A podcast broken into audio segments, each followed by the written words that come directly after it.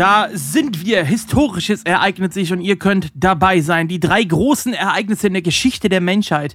Der Big Bang, die Erfindung des Biers und die Aufnahme der ersten Think Paction Folge. Das wissen wir alle, dass das so ist. Das haben wir in der Schule schon gelernt, dass das irgendwann kommen wird. Und die Prophezeiung, sie erfüllt sich. Wir sind da. Wir kommen zu euch in eure Podcast-Galaxie und Folge 1 ist am Start. Schönen guten Tag, ihr beiden. Hallöchen dass das immer so ausufern muss, diese Einleitung. Da komme ich, da kriege ich immer richtig schlechtes Gewissen, wenn ich dann nicht abliefer. Aber einen wunderschönen guten Tag euch beiden. Hi, ein wunderschön. Ich bekomme da eigentlich immer nur rot, kleine rote Bäckchen, weil ich dann immer so gerührt bin von der, von der schönen Ansage von Marcel. Bei mir ist gerade alles rot. Ich schwitze mich hier gerade zu Tode irgendwie, aber ich, ich habe schon gehört, bei euch sieht es genauso aus. Ja, es ist nicht ganz so schlimm wie die letzten Tage. Also ich habe jetzt ja aktuell 26 Grad. Ähm, draußen ist aber ein bisschen kühler heute, glaube ich, bei uns. Also zumindest eben ging eine frische Brise. Jetzt gerade hört es aber wieder auf. Aber äh, ja, also Sommer ist nicht meine Jahreszeit, halten wir es mal so fest. Festivals und so sind geil im Sommer, aber äh, wettertechnisch bin ich, bin ich eher, eher nordisch, wintermäßig eingestellt. Ich habe ja auch hier äh, Heuschnupfen. Ne? Ich bin ja, bin ja so ein Tschernobyl-Generation-Kind und ähm, habe hier Heuschnupfen, bin gegen alles Mögliche allergisch. Das heißt, sobald die ersten Sonnenstrahlen rauskommen, äh, gehen bei mir die Rollläden eigentlich runter. bei mir auch, okay. aber eher temperaturmäßig. Ja, Robert, du hast, du hast ja bei dir alles mit, mit Alufolie abgedichtet, ne? Ja, genau. Habe ich auch gesehen. Das hatte ich diesen, äh, das habe ich diesen Sommer einfach mal gemacht. Ähm, einfach, äh, um das auch mal zu testen, wie das, wie das so funktioniert und als äh, quasi als Pilotprojekt eigentlich für meine äh, Verdunkelungsaktion. Also ich werde mir demnächst ein Konzept überlegen, wo ich ähm, dann schön von außen das komplette Zimmer verdunkeln kann. Äh, äh, aber so richtig stockfinster, also dass da gar nichts mehr durchkommt, weil das, davon träume ich schon sehr, sehr lange. Weil gerade habe ich eigentlich nur so ein paar Gardinen, die halt so ein bisschen irgendwie Licht abhalten, aber auch nicht wirklich. Und so hätte ich dann zwei Fliegen mit einer Klappe geschlagen. Einmal halte ich die ähm, Temperatur draußen. Zweitens ist es dann super dunkel, kann besser mit schlafen. Äh, obwohl eigentlich drei Fliegen und kann richtig gut die ganze Zeit am Computer sitzen und da halt meinen ganzen Kram machen, so wo ich halt Bock hab, ähm, wo ich halt Bock drauf habe, ohne dass mir halt das Wasser die Kimme durchläuft. Also das ist, ähm, da freue ich mich schon drauf. Das ist ein nächstes Projekt bei mir. Ret Rettungsdecken kann ich dir da empfehlen. Ja, ne, diese, äh, aber weißt du, die, ähm, das ist ja ein Material, was dann in Bewegung ist und dann irgendwann wird es porös. Genau das ist das Gleiche, was mit, äh, mit meiner Alufolie passiert ist. Ja. Nach ungefähr einer Woche hat es überall so kleine Risse gegeben und dann hat es angefangen, also so viel Panzertape habe ich nicht. Ähm, hat angefangen, da immer so durchzuscheiden und so. Das war, das hat, und außerdem macht es auch Geräusche. Das ist ja auch noch das Ding. Ähm, vielleicht willst du in der Nacht ja trotzdem mal das Fenster offen haben, kannst du aber dann nicht mehr, weil halt alles nur so am, ähm, also, ja, also am Geräusche machen ist. Und das ist bei Alufolie zumindest auf jeden Fall sehr, sehr laut, wenn das mal irgendwie so am Wackeln ist. Ja, das ist sehr unangenehm. Aber das ja, das, das wird so, demnächst ne? kommen. Aber ansonsten mag ich den Sommer sehr, sehr gerne. Ich, ähm, hier in der Stadt, in der ich lebe, in Hannover, da haben wir ja irgendwie ein paar Flüsse, gibt die Leine und da gibt es irgendwie noch so einen Kanal und ähm, viele Stellen, wo man sich dann auch irgendwie hinschillen kann und so. Und äh, zum Beispiel gibt es hier so ein verlassenes Kontinentalgelände noch irgendwie aus dem Krieg oder nach dem Krieg. Ich habe keine Ahnung, wie lange das da irgendwie war. Und da kann man am Kanal sitzen und das ist, das sieht alles ein bisschen abgerockt aus, aber das ist äh, sehr schön da und da äh, genieße ich das immer mit meinen Freunden, ähm, da zu sitzen, ein paar Bierchen zu trinken und so. Vielleicht macht man auch ein Lagerfeuer und so. Ich, ich mag den Sommer sehr, sehr gerne da hier in Hannover. Äh, schaut ihr, bei dir im Pott ist nur Beton, ne?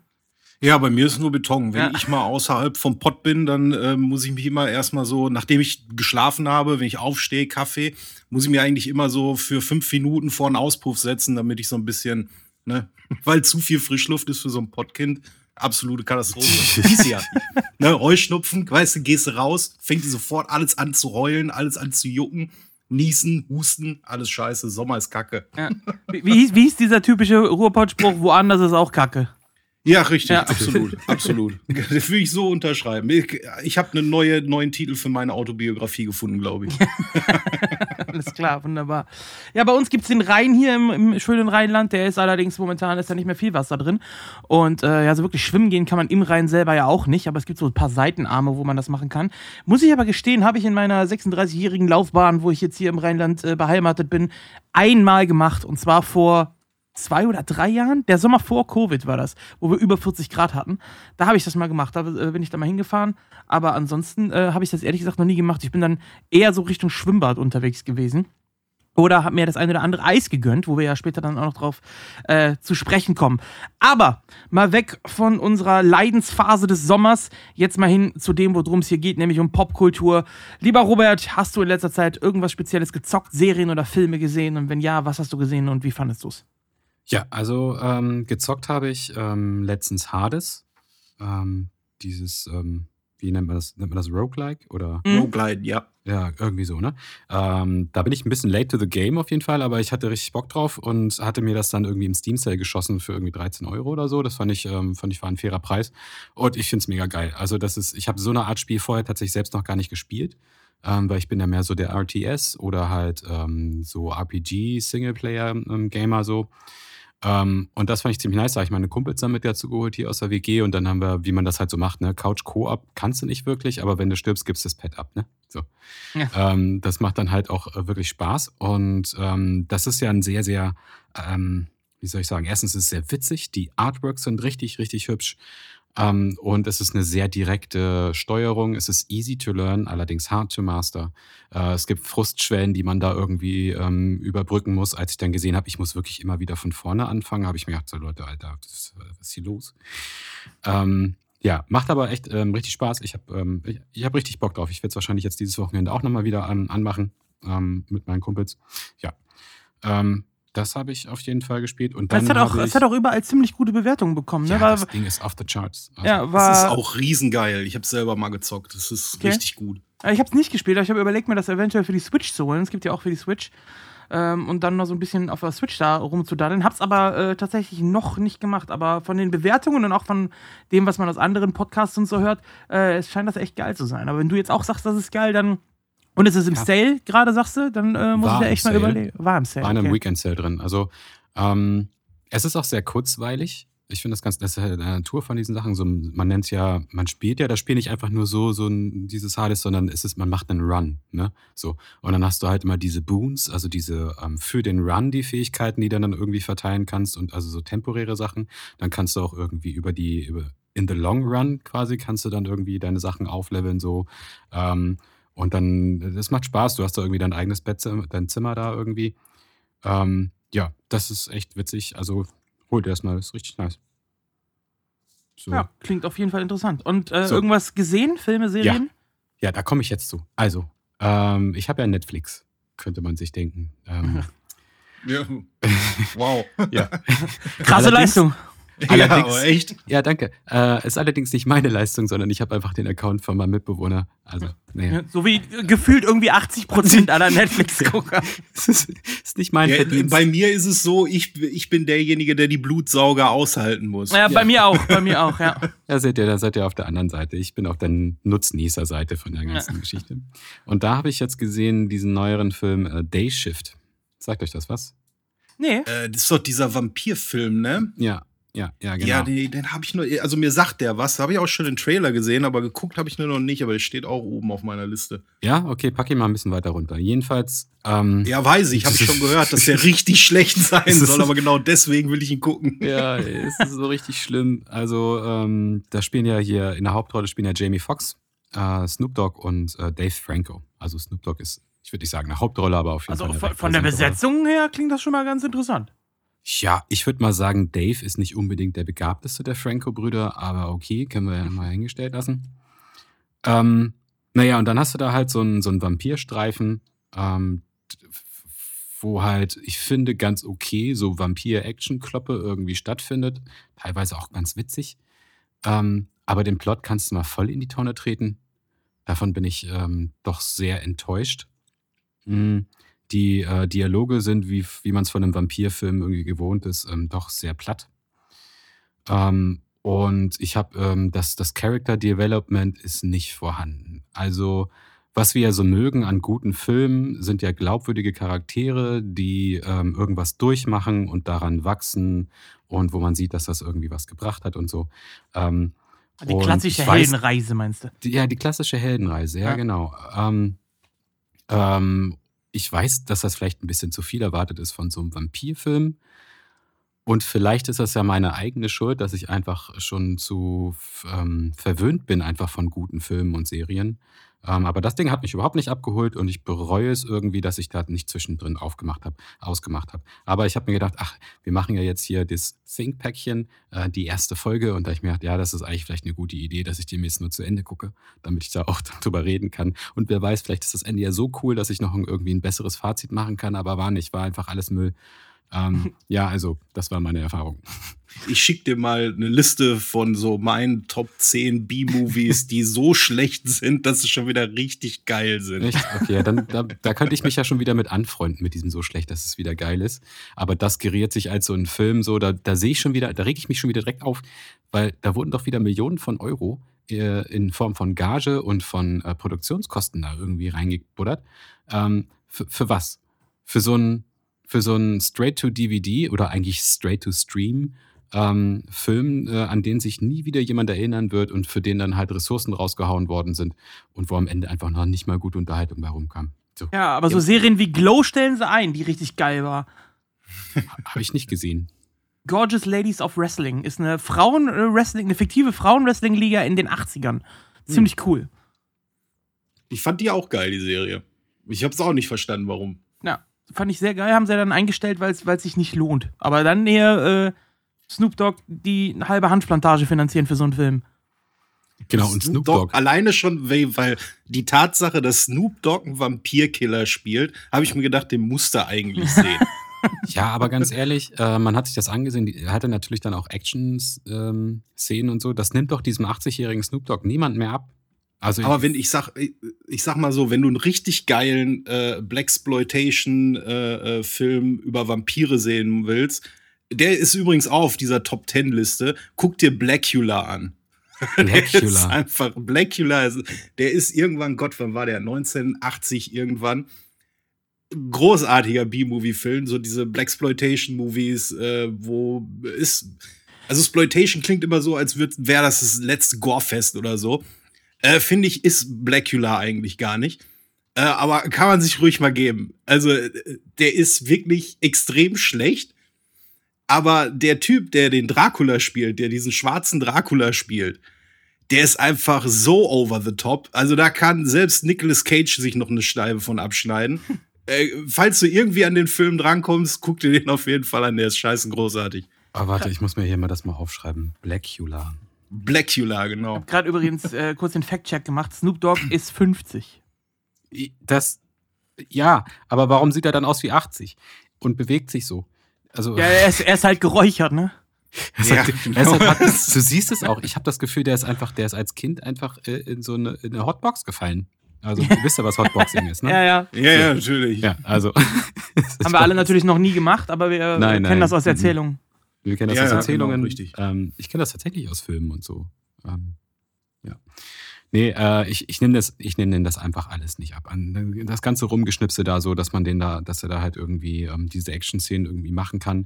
Und alle wissen ganz genau, der Snoop Dogg ist nicht da, weil er so ein fantastischer Schauspieler ist, sondern Snoop Dogg ist da, weil er das Snoop Dogg ist. Und äh, wie viel mehr kannst du denn noch auf deine Production scheißen, ähm, indem du da einfach nur so einen, ja, jemanden einstellst, weil er einen Namen hat. So, das macht doch einfach keinen Sinn. Ja, gut, aber ich glaube, solche Filme, ne, die, die sind auch nicht wirklich für, für die Art von Personen gedacht, die sich sowas dann halt auch irgendwie, wie soll ich sagen, nüchtern angucken. also ich glaube, solche Filme, die äh, nimmst du am besten, wenn du schon das ein oder andere Bier intus hast oder, sag ich mal, ja, auch geräuchert bist, wie wir es gerade ja. so schön ausgedrückt hatten. Also ich weiß nicht, Vampirfilme haben bei mir sowieso einen schweren Stand. Also ich kenne nicht viele wirklich gute Vampirfilme, wenn ich jetzt mal so überlege. From ja, Dust Till Dawn. Ja, mh. ja also, also From Dust Till Dawn kannst du natürlich nehmen, dann Blade kannst du dazu nehmen, glaube ich. Äh, aber und dann wird's schon dünn. Interview Underworld. mit einem Vampir vielleicht noch. Ah, Underworld also, auch nur so den Anfang, dann wird's irgendwie immer dasselbe, finde ich. Ja, also die hier, ähm, äh, ach scheiße, hier Bram Stokers Dracula ist ja, okay. immer noch ja, ja, meisterhaft, okay, ja. also, ne? Ja. Den kannst du auf jeden Fall gucken. Ja, den kann man Ja, und dann, ja, aber dann wird es aber auch schon schwierig. Was kommt denn dann noch hier? Twilight bis ins Gras, keine Ahnung. Ja, leider. Äh, eben, wie gesagt, und es gibt halt sehr viele B-Movies dann irgendwie, die dann dazu kommen. Und ich weiß nicht, ob man jetzt wirklich äh, From Dust Till Dawn wirklich als Vampirfilm nehmen kann. Ne? Also die letzte halbe Stunde, okay, aber vorher hat das ja nicht wirklich viel damit zu tun eigentlich. Nee, aber ich finde gerade die, äh, die ersten so das, die ersten zwei Drittel des Films sind, finde ich, aber immer noch das Geilste ja, an dem Film. Der Road-Movie-Part ist geiler, das ja, stimmt, ja. Ja, absolut. Da hast du recht. Shorty, was hast du denn geguckt, Yo. gespielt, gesehen? Oh, also ich habe mir jetzt ähm, Spider-Man ist ja für den PC rausgekommen und ich habe ja leider keine Konsole und ich genieße das gerade in vollen Zügen. Äh, das Spiel finde ich finde ich echt also so für für Spider-Man-Fans und ich bin ja ein Spider-Man-Fan da geht einem echt das Herz auf, wenn man durch diese Häuserschluchten von New York irgendwie schwingt. Ähm, ich habe eigentlich noch gar nicht so viel von der Story irgendwie mitgekriegt, weil ich die ganze Zeit irgendwie in der Open World irgendwelche Scheiße mache. Ist das weil das, ich habe ja diese ähm, das erste oder das Miles Morales? Das erste. Das erste, okay. Nee, nee, das erste, das erste. Das Miles Morales kommt aber auch irgendwann, aber ich glaube erst äh, irgendwann Mitte nächstes Jahres hat sich da irgendwie so als Gerücht irgendwie äh, so festgesessen. Um, aber ich muss sagen, so, das Kampfsystem ist extrem eye-candy. Also, es erinnert so ein bisschen an die, an die Batman-Spiele, die ich ja auch sehr eye-candy fand. Die, ich fand die Arkham-Spiele meinst du, ne? Ja, genau, ja. richtig, die Arkham-Reihe. Äh, und äh, gerade das so, dieses Rumschwingen, dieses Gegner äh, mit Netzen irgendwie festmachen, das macht mir schon richtig Spaß. Aber wie gesagt, ich, dadurch, dass ich eine Gamer-OCD habe, weil äh, du musst dir vorstellen, da hast du halt diese Map von New York City oder hast du mehrere Symbole? Da hast du einmal dann so die Hauptquest und da hast du tausend Nebenquests, irgendwie so Open-World-Scheiß, irgendwie wie Ubisoft Tower hochklettern und solche Geschichten. Ähm, ich mache da natürlich erstmal die Nebenquests, weil es wird mich tierisch abfacken, wenn ich irgendwie äh, merke, so, oh scheiße, ich habe nicht genug Skillpunkte, damit mache ich mir das Leben nur umso schwerer. Deswegen wird bei mir immer jede äh, Sidequest erst gemacht, bevor es mit der Main Story weitergeht. Und deswegen bin ich so was Story-Fortschritt angeht überhaupt noch nicht so weit. Nicht so weit. nee, aber ich muss sagen, mir macht's echt Spaß. Alleine du, schon das Schwingen ist großartig. Bist du auch so einer, der ähm, immer so alles sammeln muss, alles einsammeln muss. Also diese. Wenn es Collectibles gibt, auf jeden Fall. Ja? Könnte ja sein, dass ich irgendwas verpasse. Ja, könnte ja sein, dass du was nicht dabei hast. Ja, krass. Ja, ich kenne diese Leute. Ich bin da gar nicht so. Aber ja, ähm, tut mir leid, ey, dass du, dass du dann an so einem Spiel nicht weiterkommst. Ähm, bevor du ja, ich komme ja irgendwann weiter. Ne? Es ist ja. ja, es macht ja auch Spaß. Es ist ja auch jetzt nicht so, dass es mich quält oder so. Äh, viel mehr wird es mich quälen, wenn die Sidequests oder diese Open World äh, äh, ne, mach irgendwas Geschichten, äh, wenn die irgendwann überlaufen und ich sehe von der Map eigentlich gar nichts mehr außer irgendwelche Mini-Quest-Symbole. Ich glaube, das, das wird mir viel mehr irgendwie wehtun, als wenn ich jetzt einfach sage, okay, jetzt mache ich irgendwie das äh, gleiche Minispiel halt noch mal zum zehnten Mal irgendwie.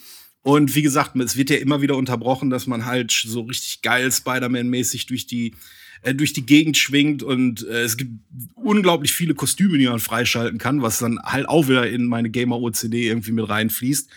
Und äh, das genieße ich im Moment zur Zeit. Ähm, Mache ich auch on Stream, kleiner Shoutout, wenn ich darf, Twitch TV slash DM Shorty, könnt ihr mal alle ein Follow da lassen und dann könnt, könnt ihr mir beim Spider-Man-Spielen äh, zugucken. Und ähm, ja, das ist im Moment auch eigentlich so das Einzige, was ich jetzt gerade spiele. Also ich habe die beide auf der PlayStation durchgezockt ähm, und mhm. ich kann dich da voll nachvollziehen. Die sind beide richtig geil. Und bei mir ist es immer so, wie, wie du gerade sagtest, äh, also gerade bei dem Game ist so, die Nebenstories oder die Nebenquests, die sind ja auch geil. Die haben ja auch eigene Stories, ja. die haben Easter Eggs ja. mit drin, Verweise auf Comics, Verweise auf Filme und so weiter. Die sind echt gut und auch dieses Anzüge sammeln. Ich wollte immer unbedingt den Iron Spider-Anzug haben, das war mein großes Ziel, den zu kriegen bei den Nebenquests. Weißt du was, den habe ich sogar jetzt, dadurch, dass ich es gepreordert habe, einen Tag vorher, habe ich den sogar in den Arsch gesteckt bekommen. Ah, okay, das hatte ich halt nicht. Ich musste ihn eher spielen. okay, okay was, aber. Das ist doch das, was ich fragen wollte. Die Nebenquests sind tatsächlich jetzt nicht einfach nur, ähm, geh mal das holen, sammel mal das, besieg mal hier die Thugs oder so. Ist es. Nee, es ergibt ähm, sich was. Also zum Beispiel, es gibt so ein, jetzt mal als Beispiel, es gibt so einen Taubensammler, ähm, in der Stadt, der sammelt halt Tauben oder züchtet Tauben und die gehen ihm halt flöten. Also die hauen halt ab, so Brieftauben. Und dann so musst du quer durch die Stadt diese Tauben wieder einsammeln. Und während du das zum Beispiel machst, äh, kriegst du aber auf dem Weg, diese Tauben einzusammeln, wieder mit, dass woanders ein Verbrechen passiert oder sowas, was dann eine komplette Storyline wieder ausspinnt. Okay. Und immer mehr Nebenquests da äh, so zustande kommen. Also es ist schon ziemlich geil gemacht und wie du gerade sagst, allein dieses Schwingen, die Kampfsystematik und so, die ist schon sehr geil. Und äh, es ist ja auch schon das dritte angekündigt mit Spider-Man Venom, äh, was kommen soll dann für die PS5. Nächstes Jahr, glaube ich, aber uh. erst. Was auf jeden Fall auch geil wird. Und die, die Games fand ich auch mega geil. Ich war ja auch zu dem Zeitpunkt, wo es rausgekommen ist, war ich 2019, war ich in New York und dann ähm, so die, die einzelnen Orte äh, auch wieder zu erkennen, teilweise im Spiel und so in dem Spiel da zu sein, wo du so vor zwei Wochen selber noch gestanden hast. Das war schon ziemlich cool eigentlich. Und äh, hat echt Bock gemacht. Und also wer es nicht gespielt hat, ähm, den kann ich es nur absolut empfehlen. Spider-Man ist ein echt geiles Game, ja. Kleiner Fun Fact vielleicht noch eben kurz. Ähm, in dem Spiel war ein Koop-Modus geplant. Wahrscheinlich mit Miles Morales. Äh, so Dataminer haben da irgendwelche äh, Koop- und PvP-Fetzen irgendwie gefunden. Also es könnte vielleicht sogar sein, dass die darauf aufbauen und äh, der dritte Teil dann vielleicht sogar einen Koop-Modus bekommen soll. Nur, also war jetzt so, was ich so mitgekriegt habe. Kleiner Fun-Fact nur so am Rande. Das wäre geil. Und für alle Leute ähm, wie mich, die jetzt zum Beispiel keine PS5 haben, sondern äh, einfach einen richtig guten PC Master Race, ähm, das ist vor einer Woche äh, bei Steam rausgekommen hier. Allerdings noch Vollpreis für 60 Euro. Ja, genau. Ja, aber genau. lohnt das sich. war mir aber egal. Ja. Lohnt sich. Also da kannst, das ist auch ein Game, wo du gerne mal so 70, 80 Stunden reinballern kannst mit den ganzen Nebenquests und so. Also dann gut, lohnen okay. sich die 60 Euro auch. Also ich habe es mir jetzt am äh, letzte Woche Freitag geholt und ich habe jetzt insgesamt schon 11,9 Stunden und ich habe von der Hauptquest, wie gesagt, so gut wie gar nichts irgendwie. Ne? Also ich habe Schocker habe ich aufs Maul gehauen. Weiter bin ich noch nicht. Aber den Eisenanzug schon, ne? Ja, ja.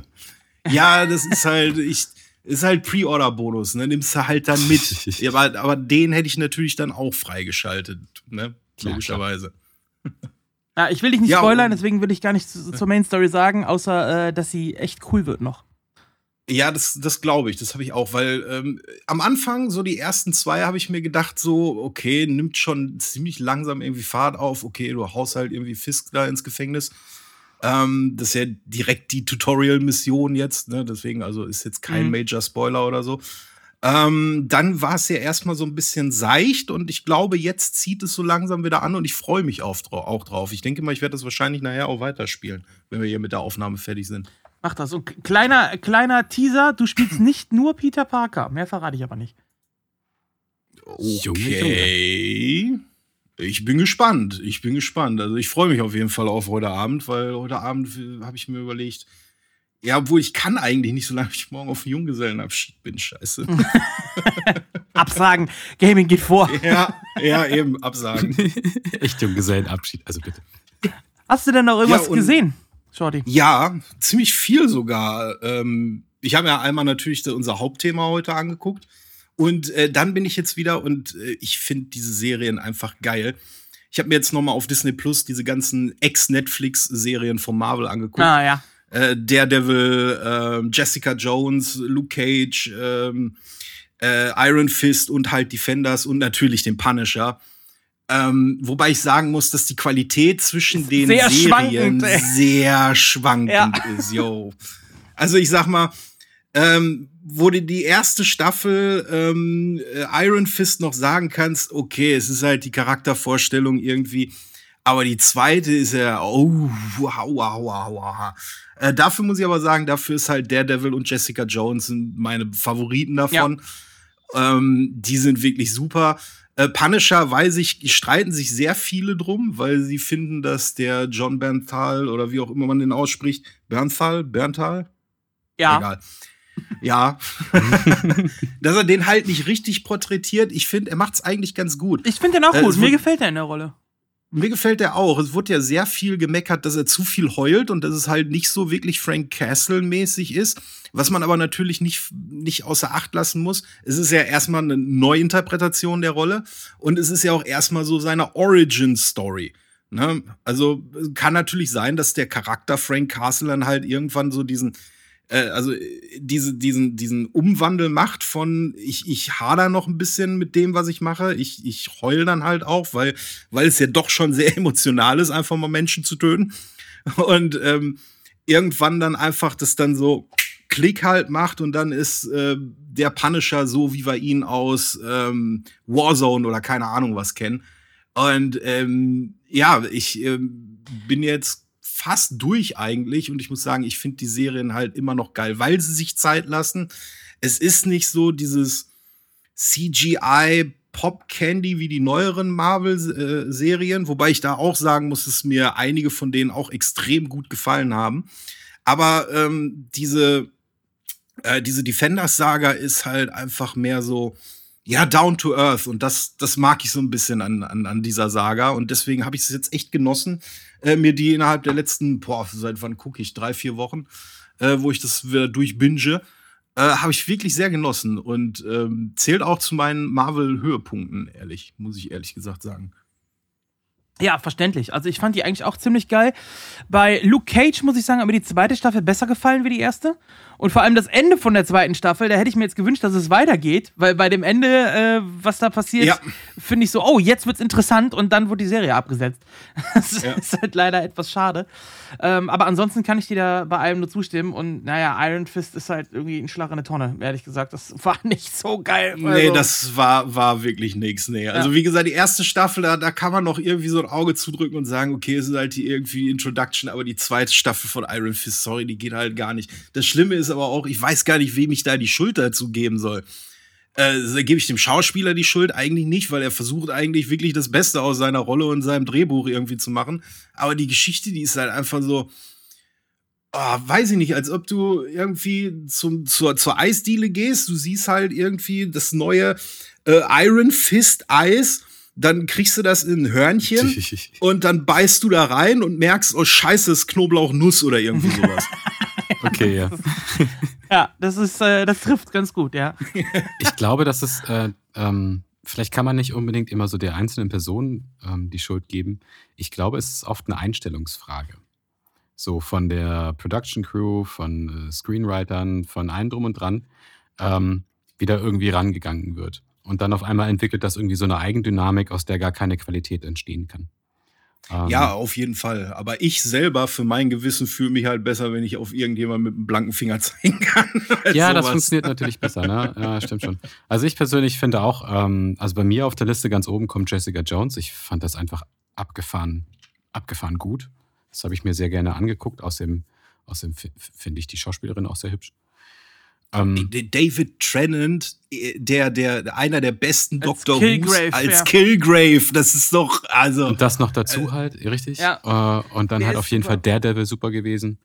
Ähm, und ja, der, der Kingpin, oh, Genial. Ja, ja Vincent D'Onofrio ja. ist sowieso ein geiler Schauspieler, ey. Mega Man in Black, äh, einfach nur großartig. Ja. Also es ist auf jeden Fall zwei ganz große Serien für mich gewesen, auf jeden Fall schon. Und die, ich meine, überleg mal, wie alt ist denn das jetzt schon? Das ist jetzt schon ähm, was? Ja, sieben, acht, acht Jahre dürfte das sieben, acht Jahre, ja. Ja, ja, ja. ja. Fantastische Serien. Und wir sind alt. Ja. ja, hör auf. Das ey. ist richtig, das ist richtig, ja. Ja, apropos Serien, ich habe mir äh, jetzt dann das Finale von Better Call Saul gegeben. Ähm, ich habe mich erst, erst, nicht getraut, die Serie zu gucken, weil die hat mich ja jetzt auch schon seit so, wie lange läuft jetzt? Ich glaube auch acht Jahre knapp äh, begleitet. Ja. Und so, wenn man so weiß, das ist die letzte Folge, danach ist vorbei dann habe ich, hab, ich habe so zwei Tage noch rausgezögert, die Folge zu gucken, weil irgendwie will man es doch sehen, aber irgendwie will man einfach nicht, dass es vorbei ist. das kam noch dazu. Aber ich bin sehr zufrieden.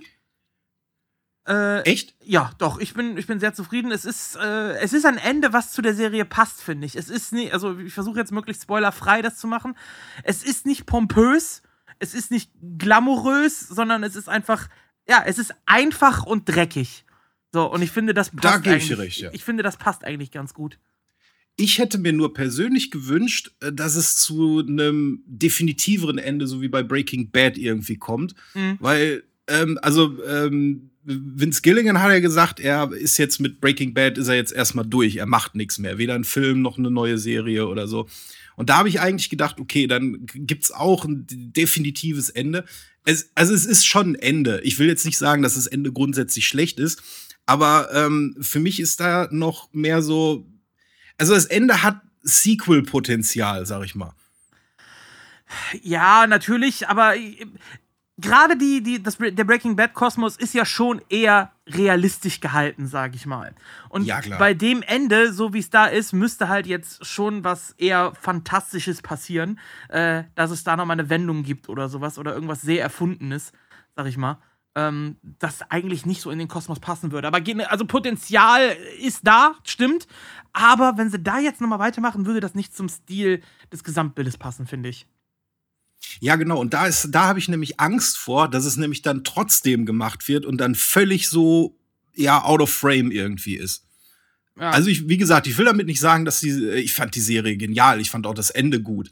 Aber mir war es nicht zu definitiv genug, ja. fand ich. Was man natürlich machen könnte, ist ähnlich wie der Übergang von Breaking Bad und Better Call Saul, dass man mit einem anderen Charakter weitermacht. Ne? Nicht, nicht mit ja, dem Hauptcharakter ja. jetzt, sondern mit einem, mit einem anderen Charakter die Story weitererzählt oder eine andere Story erzählt oder so. Das könnte man theoretisch natürlich machen, aber ich glaube, es, es reicht jetzt auch. Und gerade, also die, die Storywriter Vince Gilligan und so, die, ähm, die sind ja bekannt dafür, dann Schluss zu machen, wenn es gut ist. Nicht so wie andere, äh, Beispiel Game of Thrones oder sonst irgendwas oder Walking Dead, die es tot reiten, einfach um die Cash Cow zu melken, sondern wirklich einfach einen klaren Schlusspunkt irgendwann mal zu setzen und zu sagen, so, wir hören jetzt hier auf und zwar solange es noch qualitativ gut ist. Und ähm, ich glaube nicht, dass sie da jetzt erstmal groß weitermachen. Was in zehn Jahren ist, weiß man natürlich nicht. Und je nachdem, wie viel Geld ja, ihnen dann wieder geboten wird und so weiter. Ähm, aber erstmal bin ich zufrieden und habe damit abgeschlossen und ich, ich finde, es reicht jetzt auch. Äh, das auf jeden Fall, ja. Da bin ich auch absolut bei dir. Ja. Ähm, dann habe ich gesehen, ich habe mir angeguckt, äh, Prey, der neue Predator-Film. Oh ja, der ist auch gut. Den habe ich, ich, ja, den habe ich mir angeguckt und war ehrlich gesagt positiv überrascht, weil, also seit Predator 2 fand ich alles, was danach gekommen ist, maximal geht so. Eher schlecht bis geht so äh, also von Alien vs. Predator bis Predators bis Upgrade und so, die waren alle irgendwie nicht so wirklich was. Eins und zwei natürlich, oh. vor allem eins, absolute Legende. Zwei fand ich auch noch gut mit Danny Glover, aber danach hat es stark, stark abgenommen, fand ich. Boah, Upgrade war fast schlimm, das war echt ja. schlimm, der Film. Oh, oh, oh, da denke ich auch immer noch mit Schmerzen irgendwie zurück. Oh. Und Hast du den im Kino gesehen oder äh, wo, wo, wo, sieht man den? Äh, auf Disney Plus. Auf Disney Plus. Das Abo habe ich gekündigt letztens. Ah. Großer Fehler, Indy. Ja, ja wahrscheinlich. Oh Mann. Weil da kommt ja jetzt auch noch mal der Devil Reborn irgendwann. Äh, und äh, She-Hulk hat jetzt angefangen, habe ich auch noch nicht Richtig, geguckt. ja. Ehrlich? Nee, habe ich auch noch nicht. Oh, wie viel kostet denn das Abo inzwischen? Ähm, es gibt momentan eine Aktion von der Telekom, wenn du einen Telekom-Vertrag hast, kannst, äh, okay, aber nur mal als Info vielleicht auch an die Zuhörer, wenn ihr einen Telekom-Vertrag habt, könnt ihr Disney Plus ein Jahr lang umsonst bekommen. Nur so zur Info mal. Ähm, ich weiß gar nicht. Ein Jahr? Äh, ein äh, Jahr. Ernsthaft? Ja, ein Jahr mit einem Telekom-Mobilfunkvertrag. Kriegst du ein Jahr Disney Plus umsonst, aber irgendwie nur die ersten 200.000 oder so, die sich da melden. Irgendwie sowas. Also es ist begrenzt, äh, okay. aber es geht, ja.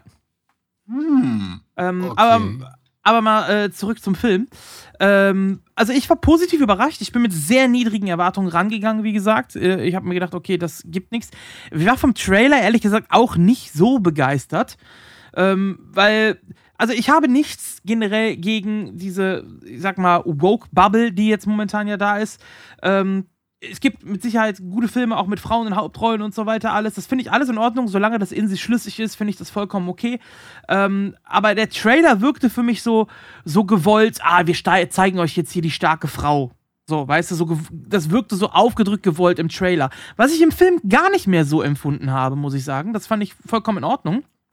Ähm, da war der Trailer vielleicht ein bisschen unvorteilhaft zusammengeschnitten, sag ich mal. Äh, so Filme wie gerade Alien mit einer Sigourney Weaver, die absolut genial ist in dieser Rolle, oder die ganze, nicht nur sie, sondern die ganze, äh, die ganze Story, die dahinter ist und so, der ganze Charakter ist einfach super geil, finde ich. Und ähm, ja, in, in Prey fand ich das eigentlich relativ angenehm, diese junge Ureinwohnerin Amerikas da äh, zu sehen, wie sie dann auf die, auf die Jagd geht, eben sich beweisen muss äh, in ihrem eigenen Stamm als Jägerin und ihr dann auf einmal so ein Predator da entgegenkommt. Auch das neue Predator-Design fand ich ganz gut. Was ich ein bisschen schade fand, ist, also er hätte gerade für, weil es ein Predator-Film ist, ich hätte ihn gerne noch ein bisschen mehr gory gehabt. Also, oh, also ich fand, wo, wo er da durch die Franzosen oder was das da waren, da sich da durchgemäht hat, fand ich aber schon, also. Das war schon ganz, ja, war schon ganz geil, aber äh, es war mir so zu viel CGI-Blut irgendwie, weißt du? Also so ein, ja, ja, ja, so, ein, so ein bisschen Practical Effects mit mehr Gory äh, hätte ich ganz geil gefunden. Aber ich, dazu muss ich sagen, weil du gerade das Design vom neuen Predator angesprochen hattest. Ich, ich, ich finde auch, das Design ist irgendwie cool. Aber was, womit ich mich überhaupt nicht anfreunden kann, mit der Maske. Da wusste ich bis kurz vor Ende nicht, ist das jetzt einfach nur ein Totenschädel oder ist das wirklich so sein, sein, sein, sein Helm? Ja. weil er, es muss ja sein Helm sein, weil ansonsten hätte er ja die Wärmesicht nicht. Genau, richtig. Ne? Ja. Und da war ich, bis zum Ende war ich da mega verwirrt von.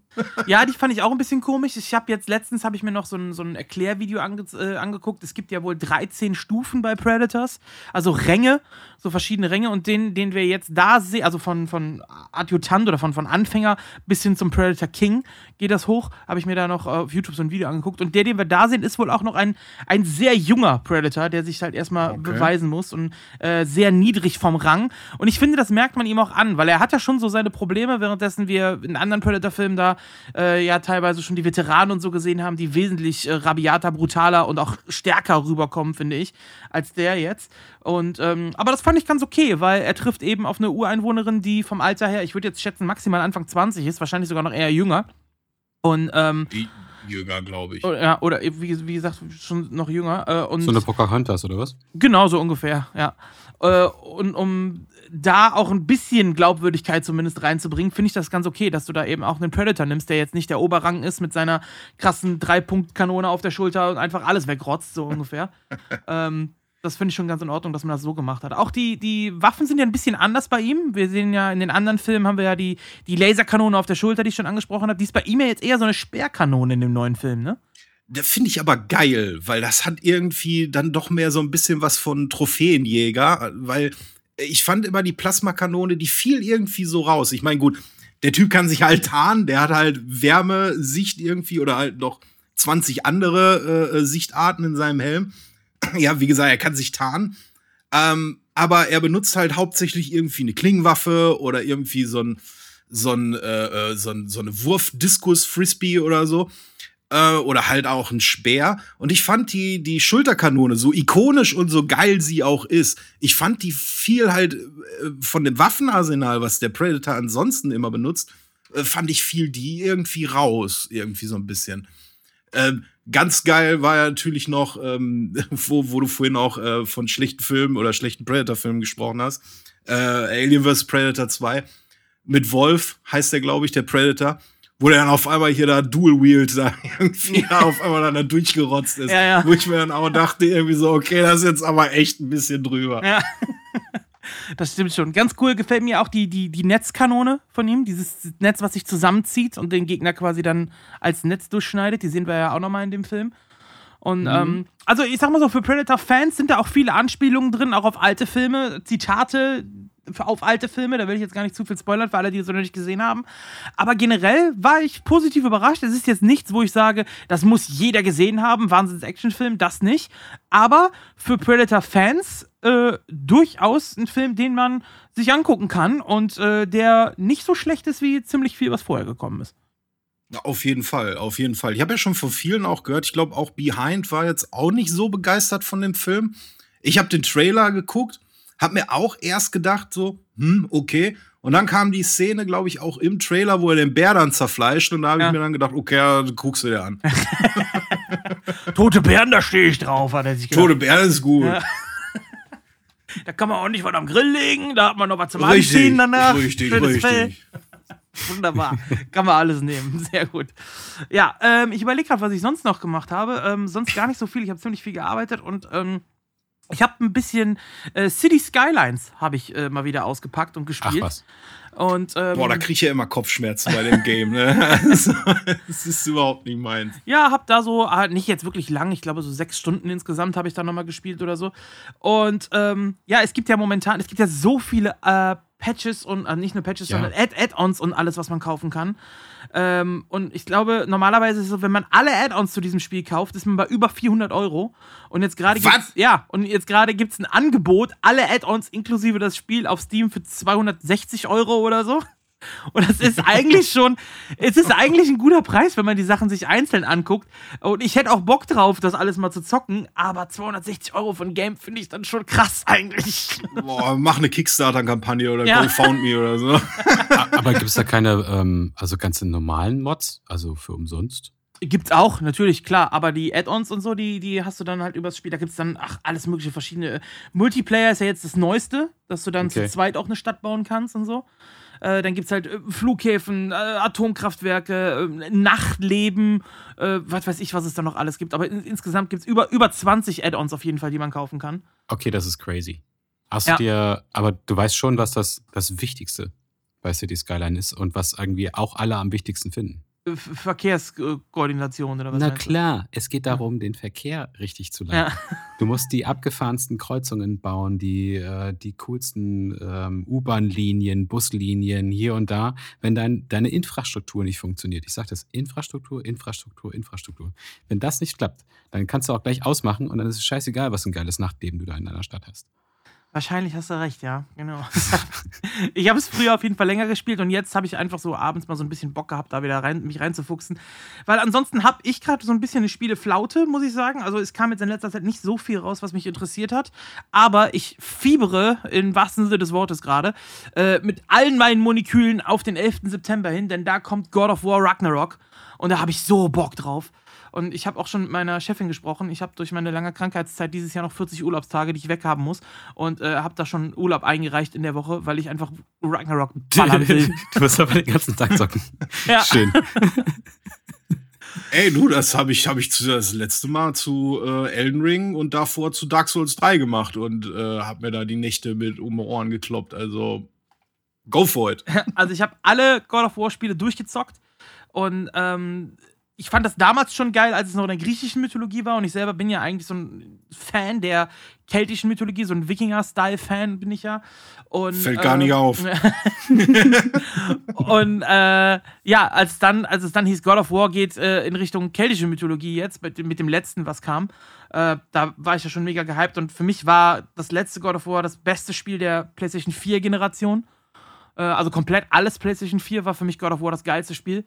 Und jetzt das neue Ragnarok, da, äh, oh, ich, ich weiß noch, vor, vor drei oder vier Jahren, ähm, da war ich in Kroatien im Urlaub mit, mit, äh, mit meiner Frau und mit einem Kumpel und da haben wir uns nachts auf dem, Handy äh, oder abends auf dem Handy die ähm, Präsentation angeguckt, diese Presseshow von, von Sony, wo dann auch die PS5 vorgestellt worden ist, das erste Mal. Und da wurde ja auch angekündigt God of War Ragnarok und es gab nur diesen Schriftzug, der dann da kam. Und seitdem bin ich eigentlich hyped auf dieses Spiel. Und jetzt dauert es noch knapp drei Wochen, bis es da ist. Und ich habe richtig Bock drauf. ich habe es auch schon pre-ordered und natürlich hier Collectors Edition und alles, ne? Und äh, oh, oh. darf man das dann auch streamen? Also wenn es dann da ist, wenn du es hast, darfst du es dann auch streamen oder muss man dafür eine Erlaubnis haben? Ähm, nö, streamen, klar kannst du streamen, aber ich habe es halt auf PS5 und ich habe äh, meine PS5 jetzt nicht an mein Streaming-Setup angeschlossen hier, äh, muss ich sagen. Also ich könnte es machen, aber ich glaube nicht, dass ich, äh, dass ich streamen werde. Ich werde das für mich alleine in Ruhe zocken. Na, das ist auch schön, ja. Gönn dir. Ja. ähm, ja, das war's so äh, bei mir eigentlich so von Zocken und Filme gucken und so weiter. Wie gesagt, She-Hulk She ist noch geplant, da kann ich dann nächste, nächste Folge drüber reden, was ich davon halte. Ähm, noch habe ich es nicht gesehen, aber entweder heute oder morgen Abend werde ich es mir angucken. Die erste Ja, da würde ich, würd ich gerne auf jeden Fall was von dir zu hören. Ich habe nur, die, ähm, nur die Trailer gesehen und ich glaube, das wird mehr so eine Art äh, Rom-Com als jetzt irgendwie Action-Movie oder so, aber bin mal gespannt ich weiß nicht, mal gucken. Also ich habe da noch gar keine großartigen Erwartungen zu. Ich habe mir auch extra keinen Trailer angeguckt. Ich habe nur Bilder gesehen, einzelne Bilder, so Screenshots quasi auf Social Media. Mehr habe ich dazu noch gar nicht äh, gesehen und werde mich dann, wie gesagt, entweder heute Abend oder morgen dann äh, überzeugen, wie gut es denn ist. Ja, ich habe ja schon auf Twitter ein Bild ge äh, gezeigt, was ich, was ich von, von äh, She-Hulk erwarte. So, äh, I, I, I only watch uh, She-Hulk for the plot und dann The Plot Doppelpunkt und dann ein Bild von Daredevil ja, dass er da drin vorkommt, weiß ich. Also das ist, äh, ist ja irgendwie durchgesichert schon. Das, ich das ist ja, ja, das war ja überall irgendwie präsent. Ja. Da bin ich auch äh, gespannt drauf. Naja, mal gucken. Gut, damit würde ich sagen, sind wir durch mit unserem Vorgespräch und dann kommen wir mal zu einer von unseren beiden Rubriken der heutigen ersten Folge und zwar zu unserer Rubrik High Five. Du, du, du. Ja, wir ja, brauchen noch so einen Zwischeneinspieler. Ja, ja den, den machen wir noch. Den haben wir jetzt. Den, hört ihr jetzt? I request the highest of fives. Dann kommen wir zu unserer Rubrik High Five und in der Rubrik High Five machen wir quasi eine Top-Tier-Liste, was man ja von vielen Streamern oder YouTubern mittlerweile kennt oder eben teilweise auch aus anderen Podcasts, die sich die Idee quasi per Zeitmaschine bei uns geklaut haben. Ähm, machen ja. wir unsere, unsere Top 5 unsere Top 5 von einem Thema und unser Thema dieses Mal ist äh, Eis am Stiel. Und dabei nicht die Fil sind nicht die Filme gemeint, sondern wirkliches Stieleis, was man äh, sich gerne zum Beispiel beim Schwimmbad oder jetzt bei so einem heißen Wetter reindrümmelt und erlaubt ist alles. Also auch Sorten, die es nicht mehr auf dem Markt gibt oder so, sondern alles, was man jemals da in irgendeiner Form äh, sich zu Gemüte geführt hat. So rum äh, heißt es, glaube ich, richtig. Das ist gut, weil ich habe nämlich zwei bei mir, die es, glaube ich, gar nicht mehr gibt. Ja. ich habe auch einige da bei mir drin. Äh, ja, willst du dann direkt anfangen, Shorty, mit deinem Platz 5? Äh, ja, gerne, dann fange ich mal an. Also, was macht ein Eis am Stiel überhaupt aus? Was macht es geil? Es gibt ja zwei Arten von Menschen. Es gibt ja einmal die Eislecker und einmal die Eisbeißer. Und es gibt ein Eis, bei dem ist es völlig egal, was man, äh, ob man das leckt oder ob man das beißt. Ähm, man hat sogar drei Geschmacksrichtungen quasi direkt am Stiel und deswegen ist bei mir auf Platz 5 ist Flutschfinger. Ah, okay, also Wassereis auch, auf jeden Fall natürlich auch durch den Namen relativ bekannt, Flutschfinger. Ähm, ich, also ich für meinen Teil bin nicht so der Wassereis-Fan, muss ich sagen. Ich mag es in Kombination mit Milcheis äh, oder mit Softeis, das ja, aber nur Wassereis ist ehrlich gesagt nicht, nicht, nicht ganz so meins. Aber äh, auf jeden Fall ein hoher, hoher Trendfaktor, muss man sagen. Äh, bei mir nicht in den Top 5 Flutschfinger. Also ich kann ich äh, direkt dazu sagen, wie sieht das aus, aus bei dir, Robert? Also erstmal danke, Shorty, dass du den Flutschfinger genannt hast, weil ich habe ihn leider nicht in meiner Liste drin. Hätte ich jetzt sechs ähm, Punkte gehabt, dann hätte ich den Flutschfinger mit aufgenommen. Also ich bin da auch ein ganz großer Wassereis-Fan, muss ich sagen. Ähm, aber ich habe nicht ganz verstanden, was du meinst mit, ob man jetzt Eis leckt oder Eis beißt, ähm, dass das für alle wäre. Also ich. Ja, du, du, es gibt ja Leute, die lutschen das Eis und es gibt Leute, die kauen das. Also deswegen gibt es Eislecker und Eisbeißer. Ja, ja, ja, ja, ja. Genau. Ja, Flutschfinger, äh, ich glaube, das, ja, ich beiße es lieber, muss ich sagen. ich, ich beiße es ab und auch. dann lutsche ich das. so, tatsächlich. Und dafür ist ein Flutschfinger halt einfach ziemlich geil, muss ich sagen. Ich bin bei Flutschfinger absolut dabei. Ähm, ich habe auch einen Twitter-Post jetzt in der vergangenen Woche gesehen. Ähm, glaube ich, von jemandem, ich weiß nicht, wer es war, wenn wir Flutschfinger nicht nennen in den Top 5, dann ist irgendwie Riot. Also damit auch erledigt. ja, habe ich auch gut. gelesen, ja, ja. So.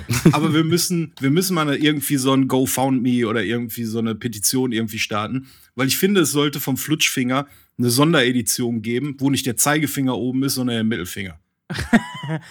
das hat jetzt ein hat ah. jetzt nichts damit zu tun, dass ich irgendwie anderen Leuten den Mittelfinger zeigen würde. Ich nee. finde halt einfach nur, und deswegen ist Flutschfinger auf Platz 5, es ist unglaublich schlecht ausbalanciert. Hm. Also, jetzt kommst du mir mit Balance, aber ganz ehrlich, ich hätte auf jeden Fall ähm, Schwierigkeiten, an den Mittelfinger zu lutschen. Ganz ehrlich, das wäre schwierig für mich. Äh, also, es, es, gibt ja äh, eine Spezialedition vom Flutschfinger. Ich weiß gar nicht, ob ihr die kennt. Nee. Die nee, Flutschfinger Heimspiel gibt es. Die, und zwar kommt die immer äh, in dem Sommer raus, wenn Fußball-Weltmeisterschaft ist. Der normale Flutschfinger ist ja oben gelb, in der Mitte rot und unten orange. Und bei äh, der Heimspiel-Edition, die kommt, wie gesagt, immer während WMs raus, ist es nämlich der Finger an sich, der hochkommt, ist schwarz. In der Mitte haben wir rot und unten gelb. Das ist nämlich die Deutschlandfahne dann beim Flutschfinger. Ach okay. ja, doch. Ich glaube, das habe ich mal auf dem Festival gesehen oder so. Nennt sich Flutschfinger Heimspiel und kommt halt immer, wenn WM ist. Okay, ja gut, sollte ich mir vielleicht beim nächsten Mal holen. Naja, auf jeden Fall, Flutschfinger ist bei mir Platz 5. Wunderbar. Robert, was ist denn dein Platz 5? Äh, mein Platz 5 ist, ich weiß nicht, ob ihr den noch kennt, der ist von früher, äh, ist der Banana Joe. Ich kenne den, den Film mit Bud Spencer. ja. Nee, doch, das ist doch einfach nur so ein, so ein wie, ist auch so Bananen geformt. Ne? Ja, genau. So gelbes, gelbes Eis. Ja, doch, ich glaube, das ja, kenne ich. Das ist aber nicht von Langnese, das ist von Schöller, glaube ich, ne? Ja, irgendwie so. Ähm, jedenfalls, das war. Ähm, ah, der war mit Schokolade drum, ne? Ja, mit Schokolade drum und ja, Bananen ja, ja, drin und so. Äh, das war früher gerne mal eine Option, die ich gezogen hatte, wenn ich einfach schon zu viel von dem anderen, anderen Kram hatte. Ähm, war nicht unbedingt immer das Eis, was mir am besten schmeckte, aber es äh, war, war was anderes. Und es ließ sich sehr, sehr gut essen. Äh, es war an einem Stiel. Und das war für mich immer eine schöne, schöne Möglichkeit. Banana Joe Nummer 5. Ja. Die positiven Faktoren, es ließ sich gut essen, es war an einem Stiel. Ja. Sehr gut. Das war das. Reicht aber für den Platz. Und, und es schmeckte auch gut. Und es war so irgendwie noch irgendwie eine dunklere Schokolade drumherum. Ich fand auch die Verpackung irgendwie immer sehr ansprechend. Ne? So eine Banane, die immer so gut gelaunt war und so. Ja, mit Sonnenbrille, ne? Ja, genau. Ich, ja, ja. Irgendwie kriege ich jetzt gerade das Bild von Peanut Butter Jelly Time nicht mehr aus dem Kopf. Hat was davon, ja. Aber ja, oh, das war, war bei mir schon so auf dem komplett vergessen. Aber jetzt, wo du es wieder sagst, haben wir es wieder drin. Sehr gut. Für sowas ist dieser Podcast da. Genau sowas will Ja. ich hier haben. Sehr gut. Bei mir auf Platz 5 ist ein Eis, was ich eher wegen dem Style als wegen seinem Geschmack eigentlich auf dem äh, Platz 5 habe, beziehungsweise überhaupt in meiner Top 5 habe.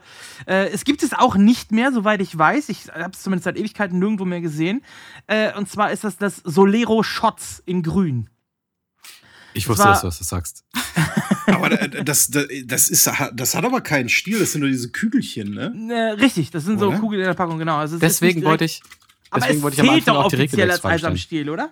Nein, eben. Ich wollte am Anfang genau diese Regelwerksfrage stellen, ob das denn jetzt wirklich einen, äh, einen Stiel braucht oder nicht, das Eis. Ja, weil ansonsten hätte ich nämlich auch diesen Eistaco in meine Top 5 irgendwie Äh, reingebracht. Den habe ich, den hab ich sogar drin. Ah, Oh, Leute, Leute, wir müssen uns besser absprechen. Oh, oh, oh. Ich sehe schon. Gut, wir, wir sagen jetzt einfach, das zählt. All- Alles, was man, Okay, was, was ja, man nicht gut. in der Eisdiele kriegt, sagen wir es so. ja, gut, weil Sky war nämlich auch ziemlich geil. naja, ist egal. Also ich habe Solero Mach mal weiter. Shots in, in grün mit dem Limettengeschmack. Das war damals Anfang der 2000er. War irgendwie der absolute Limettenhype. Da gab es ja auch dann Fanta Limette in grün und so weiter, die absolut gehypt war, die irgendwie jeder getrunken hat. Und Solero Shots war im Prinzip einfach nur ein, äh, ein- ja, wie so ein Joghurtbecher mit einem Aufsatz oben drauf, den man auf und zu klappen konnte. Wo dann immer der, äh, der Selling Point war, ja, man kann das Eis ja zumachen und dann irgendwann später wieder aufmachen. Ja, dass es dann bis dahin komplett geschmolzen ist und du es trinken kannst. Hat natürlich keiner in der Werbung erwähnt. Und ein Aber- Klumpen ist. Genau, oder ein Klumpen ist, genau. Und ähm, ja, aber das war, das war so für mich dieses, äh, da war ich gerade so 14, 15, als das rauskam und bin halt voll im Hype-Trend mit drin gewesen. Und das war so das Eis, was die coolen Leute gegessen haben damals. W- Wollte ich gerade sagen, es sieht ja auch ziemlich geil aus, wenn du da so mit deinem Ganggang dann durch die Straße läufst und dann anstatt einer Pulle Bier irgendwie damals diesen Solero-Shot so locker und lässig zwischen den Fingerkuppen irgendwie so gehalten Genau. hast. Und dann zwischendurch mit dem Daumen so den Deckel aufmachen, es hat geploppt und dann erstmal noch mal schöne Ladung äh, von diesem Solero-Zeug rein. Genau, richtig. Also das war eher der Style-Bonus, den ich da habe und deswegen habe ich, hab ich das auf Platz 5. So, dann ist äh, Shorty dran mit Platz 4. Ja, äh, und zwar äh, Platz 4 ist bei mir dann auch jetzt ikonisch und äh, habe ich mir gedacht, so wenn wir so in die Top 4 reinkommen, muss es irgendwie ikonisch werden. Und äh, was ist ikonischer als ein Plop? Und das Eis, was am schönsten Plop macht, äh, und das hat auch einen Stil, ist Ed von Schleck. Ist zwar ein Leckeis, das ist kein Eis für Eisbeißer, aber äh, ich scheiße, ey, komm, jeder hat doch früher mal Ed von Schleck irgendwie gegessen. Und das ist für mich so. Alleine schon dieses, wie gesagt, den Stiel so hinten reinhämmern. Äh, können wir das rausschneiden? Nein. den Stiel hinten reinhämmern und, und es macht irgendwie flop und äh, dieses, äh, dieses Milcheis mit dieser, mit dieser schönen Erdbeernote irgendwie kommt da raus. Ähm, deswegen auf Platz 4 bei mir Ed von Schleck. Da kann ich mich direkt anschließen, denn das habe ich auch auf Platz 4 tatsächlich, Ed von Schleck. Das finde ich auch Sehr ziemlich gut. geil. Also, äh, das schmeckte für mich immer so ein bisschen wie, wie ein Spaghetti-Eis, das man sich so auf der Hand mitnehmen kann. Weil das ist Absolut, ja, ist ja auch ja. diese Kombination aus Sahne und Erdbeere mit dem Strudel und so. Und äh, was ich da auch immer ganz cool fand, war, dass, dass es eben die, die Packung an sich war ganz cool. Dann dieser komische Eddie, der da drauf war, der so ein bisschen Comic-Style, ein bisschen Mad Magazine-Style schon fast so, diese Comic-Zeichnung, die da drauf war. Ähm, dann den Stil, den du selber eben, wie, wie du schon sagtest, da rein tun kannst und so. Und diese Packung war irgendwie auch immer was Besonderes. Also äh, auch wieder so ein bisschen Style, was dazu kam. So Eis als Trendprodukt oder als Lifestyle-Produkt, sage ich mal, äh, was da mit reinkam. Und geschmacklich eben, wie gesagt, so das Spaghetti-Eis zu mitnehmen. Deswegen äh, Ed von Schleck bei mir auch auf der 4. Ja, muss ich sagen, dass mir das auch immer sehr, sehr gut geschmeckt hat. Vor allem, weil diese, ähm, äh, diese Erdbeer, das Erdbeergeschlängelte dadurch, das war ja eher so eine Spirale, ne? Ja. Äh, Ja, das, genau. das blieb Mhm. auch immer noch länger da als das tatsächliche Sahneeis irgendwie. Das fand ich, ähm, und dann war das dadurch immer noch viel präsenter irgendwie. Ich fand das, fand das schon sehr gut. Aber auch nicht auf meiner Liste. Ich bin sehr froh darum, dass ähm, bisher niemand was von meiner Liste gesagt hat. So ja, können wir dann halt, vielleicht kommen wir da bei den höheren Gefilden noch hin. vielleicht kommen wir da noch dann hin. Ähm, aber so können wir das, das komplette Eisspektrum, glaube ich, abdecken halt unter uns dreien. Das wird doch super. Äh, Ich denke auch. meine Nummer vier ist, äh, äh, ich weiß nicht, ob das so heißt, ich habe das nicht rausgefunden, aber kennt ihr diese Milchfinger? Also Minimilk. Minimilk, ich weiß nicht, wie es heißt. Also einfach nur so ein, so ein Stiel und dann ist da so, so ein Zylinder Milcheis drumrum. So. ja, das Minimilk, Minimilk ja. heißt das, ja. ja. dann ist es das. Okay, dann ist das Minimilk. Ähm, Das fand ich auch immer klasse, weil das war ja, also es war ja genauso kalt runter ähm, gekühlt wie jetzt alle anderen Eis, ob es jetzt ein Wassereis war, Sahneeis oder sonst irgendwas. Aber, Aber welches? Ich, da gab es ja drei verschiedene von. Ach so, äh, ich fand gab, immer am äh, geilsten. Also Sahne, Erdbeer und Schoko gab's. Richtig, ja. Genau. Äh, und ich fand Erdbeer am geilsten. Ja. Ähm, das das habe ich sehr gerne gegessen. Und das war halt genauso ähm, tiefgekühlt wie alles andere, aber ich glaube, es hatte nicht so einen hohen ähm, Sahneanteil. Sodass das am Anfang schon irgendwie relativ hart war und auch nicht so schnell äh, schmolz. So hatte ich das zumindest ähm, irgendwie in Erinnerung. Ähm, und hatte man auch länger dann Spaß dran. Ähm, so, das ist, äh, das ist meine Nummer vier. Wirklich ein solides Milcheis für auch viel, viel weniger Geld als äh, viele andere Eissorten auf der Karte. Minimilch. Das stimmt, das ja, war Mini relativ günstig. Genau, ich glaube 50 Cent oder so hat das nur, oder 50 Pfennig damals hat das, glaube ich, nur gekostet. Oder sogar noch, noch, billiger. Ja. Minimilk war immer so das Eis, was man äh, sich dann geholt hat, wenn man im Schwimmbad noch so irgendwie Geld übrig hatte und nichts mehr anderes sich kaufen konnte. Dann habe ich mir immer so ein Minimilk geholt. So, da kommen ja auch noch 50 Pfennig, geht sowieso nichts mehr davon, dann hole ich mir halt Minimilk, so ungefähr. Das ja, das, hat, so. ja das, das, hast du vielleicht so erlebt, aber ich habe das auch mit einem vollen Geldportemonnaie auch ähm, mir geholt als erstes. Okay. Gut, alles klar. Dann äh, Shorty, dein Platz 3. Yo, Platz 3. Also ich muss dazu sagen, ich bin großer Fan von Karamell. Ich mag einfach den Geschmack von Karamell. Und ähm, zu Karamell passt eigentlich alles. Aber wenn man Karamell mit Schoko irgendwie mischt, dann gibt das noch mal so einen ganz besonderen Kick. Und deswegen bleibt bei mir auf Platz 3, was man übrigens auch sehr gut beißen kann für alle Beißesser, für alle Eisbeißer da draußen, äh, brauner Bär. Wer What? kennt's? Ich, ke ich, ich kenne es. Ähm, ich muss aber gestehen, dass ich es, soweit ich weiß, nie gegessen habe. Das ist wirklich, also es hat einen sehr intensiven Karamellgeschmack. Ich glaube sogar auch ein bisschen Kaffee ist da auch, glaube ich, mit drin, so ein bisschen Kaffeegeschmack. Deswegen ist das auch bei, bei äh, Kindern oder bei Kids nicht so, ähm, nicht so geil angekommen, glaube ich, weil ich glaube, in meinem Freundeskreis war ich der Einzige, der gerne brauner Bär gegessen hat. Ähm, ich habe es gerade äh, währenddessen mal gegoogelt. Ich, ich habe es doch gegessen. Ich erinnere mich jetzt wieder. Ich musste das Bild vorher sehen. Aber ja, äh, und ich fand es auch geil. Und es hatte ja diesen, also ich will nicht sagen streng, aber doch schon etwas strengeren Karamellgeschmack. Also ein bisschen. Geil. Ja, also äh, nice. Ja, ähm, kann ich dir beipflichten. Geiles Eis auf jeden Fall also kurzer Funfact, Brauner Bär war zwischendurch immer mal wieder weg. Und zwar gab es das äh, erstmals 1974 bis 86. Äh, dann gab es das erstmal gar nicht mehr. Und dann ist es 95 wiedergekommen bis 2001. Dann wurde es 2001 wieder aus dem Sortiment genommen. Und jetzt gibt es es wieder seit 2013 gibt es das jetzt wieder. Nur ein bisschen ein kleiner genau. Funfact hier deswegen hat mein Opa damals immer außer Metro so ein Industriepaket brauner Bär geholt. neben, so neben hier äh, Cornetto, Buttermilk, Fresh Zitrone gab es auch immer brauner Bär irgendwie in der Eiskultur. Was ist denn ein Industriepaket? Wie viele braune Beere sind denn da drin?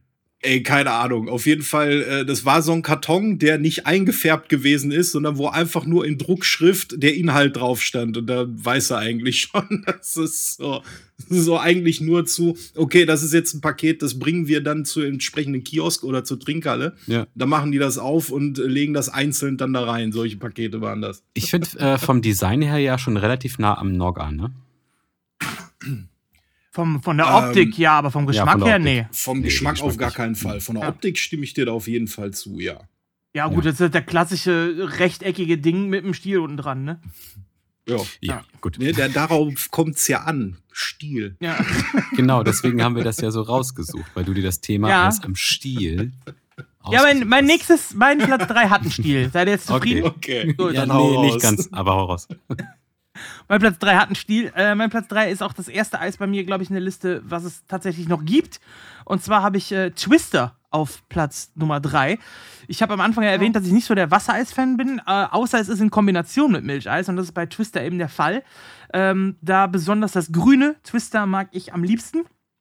Äh, das ist nämlich eine Mischung aus äh, Waldmeister und Sahneeis. Waldmeister Wassereis plus dem Sahneeis eben als Milcheis, welche spiralförmig am Stiel dran sind. Und das gibt es natürlich auch in mehreren äh, Varianten. Das Twister Mini, einfach die kleine, kurze Variante. Und das normale Twister natürlich relativ länglich, relativ groß. Äh, sah auch immer ein bisschen erotisch aus, wenn man da so drin rumgeschlobbert hat. Und äh, deswegen Twister, generell Waldmeister bin ich auch großer Fan von, vom Waldmeistergeschmack, ist bei mir auf der 3. Habe ich noch nie gegessen. Du, Schotti? Doch, ich, ich äh, äh habe das früher auch immer gerne gegessen und ähm, ich äh, esse es heute auch immer noch gerne, weil das Schöne an äh, den Twister-Eis ist, wenn du dir so eine Langnese Summerbox holst, irgendwie aus dem Rewe oder so, ja. da sind auch immer die Mini-Twister drin. Ja, richtig. Die sind immer in diesen Mischpackungen drin. Mm, genau, und deswegen habe ich meistens früher, auch immer so ein Ding im Schrank liegen. Früher hießen die Schatzkiste. Diese Mixboxen. Stimmt. Die waren dann wie so eine Piratenkiste geformt und das war dann der Schatz Stimmt. in der Tiefkühltruhe. Yo. Wenn du dann die Piratenkiste aufgemacht hast, dann waren da irgendwie so zehn verschiedene Eissorten drin oder so. Stimmt, du hast absolut recht. Ja. Das, guck mal, das ist jetzt ein Detail, das, äh, das hätte ich jetzt nie wieder in mein Gedächtnis gerufen bis an mein Lebensende. Ja, siehst du, wenn wir, wenn wir uns hier zusammentun, da kommen noch ganz alte, ganz alte düstere Sachen kommen da hervor. oh, ich hoffe nicht alles. alles klar. Düstere äh, Sachen aus unserer Kindheit. Ja, wow. Äh, normalerweise bezahlt man dafür Leute, dass sie sich das anhören. Ja. ja. Äh, dein Platz 3, Robert, hatten wir den schon? Ja, noch nicht, ne? Nee, hatten wir noch nicht. Ja. Also mein Raus. Platz 3, da habe ich ein bisschen mit mir gehadert, ob das wirklich Platz 3 ist. Ähm, weil es ein großartiges Eis ist. Ähm, ich werde es mal beschreiben. Es hat einen blauen Stiel und eine rote Hülle. Was ist es? Ja. Benannt nach Boris Becker? Ja, genau. Bum, oh bum, oh Eis. Fantastisch. Ihr kennt es alle. Deswegen ist es halt, ist es schon ein sehr berühmtes Eis. Ähm, es war für mich. Äh, es hat keinen Stiel, es hat einen Kaugummi. Entschuldige bitte, es ist ein Stiel, der auch gegessen werden kann. ah ja.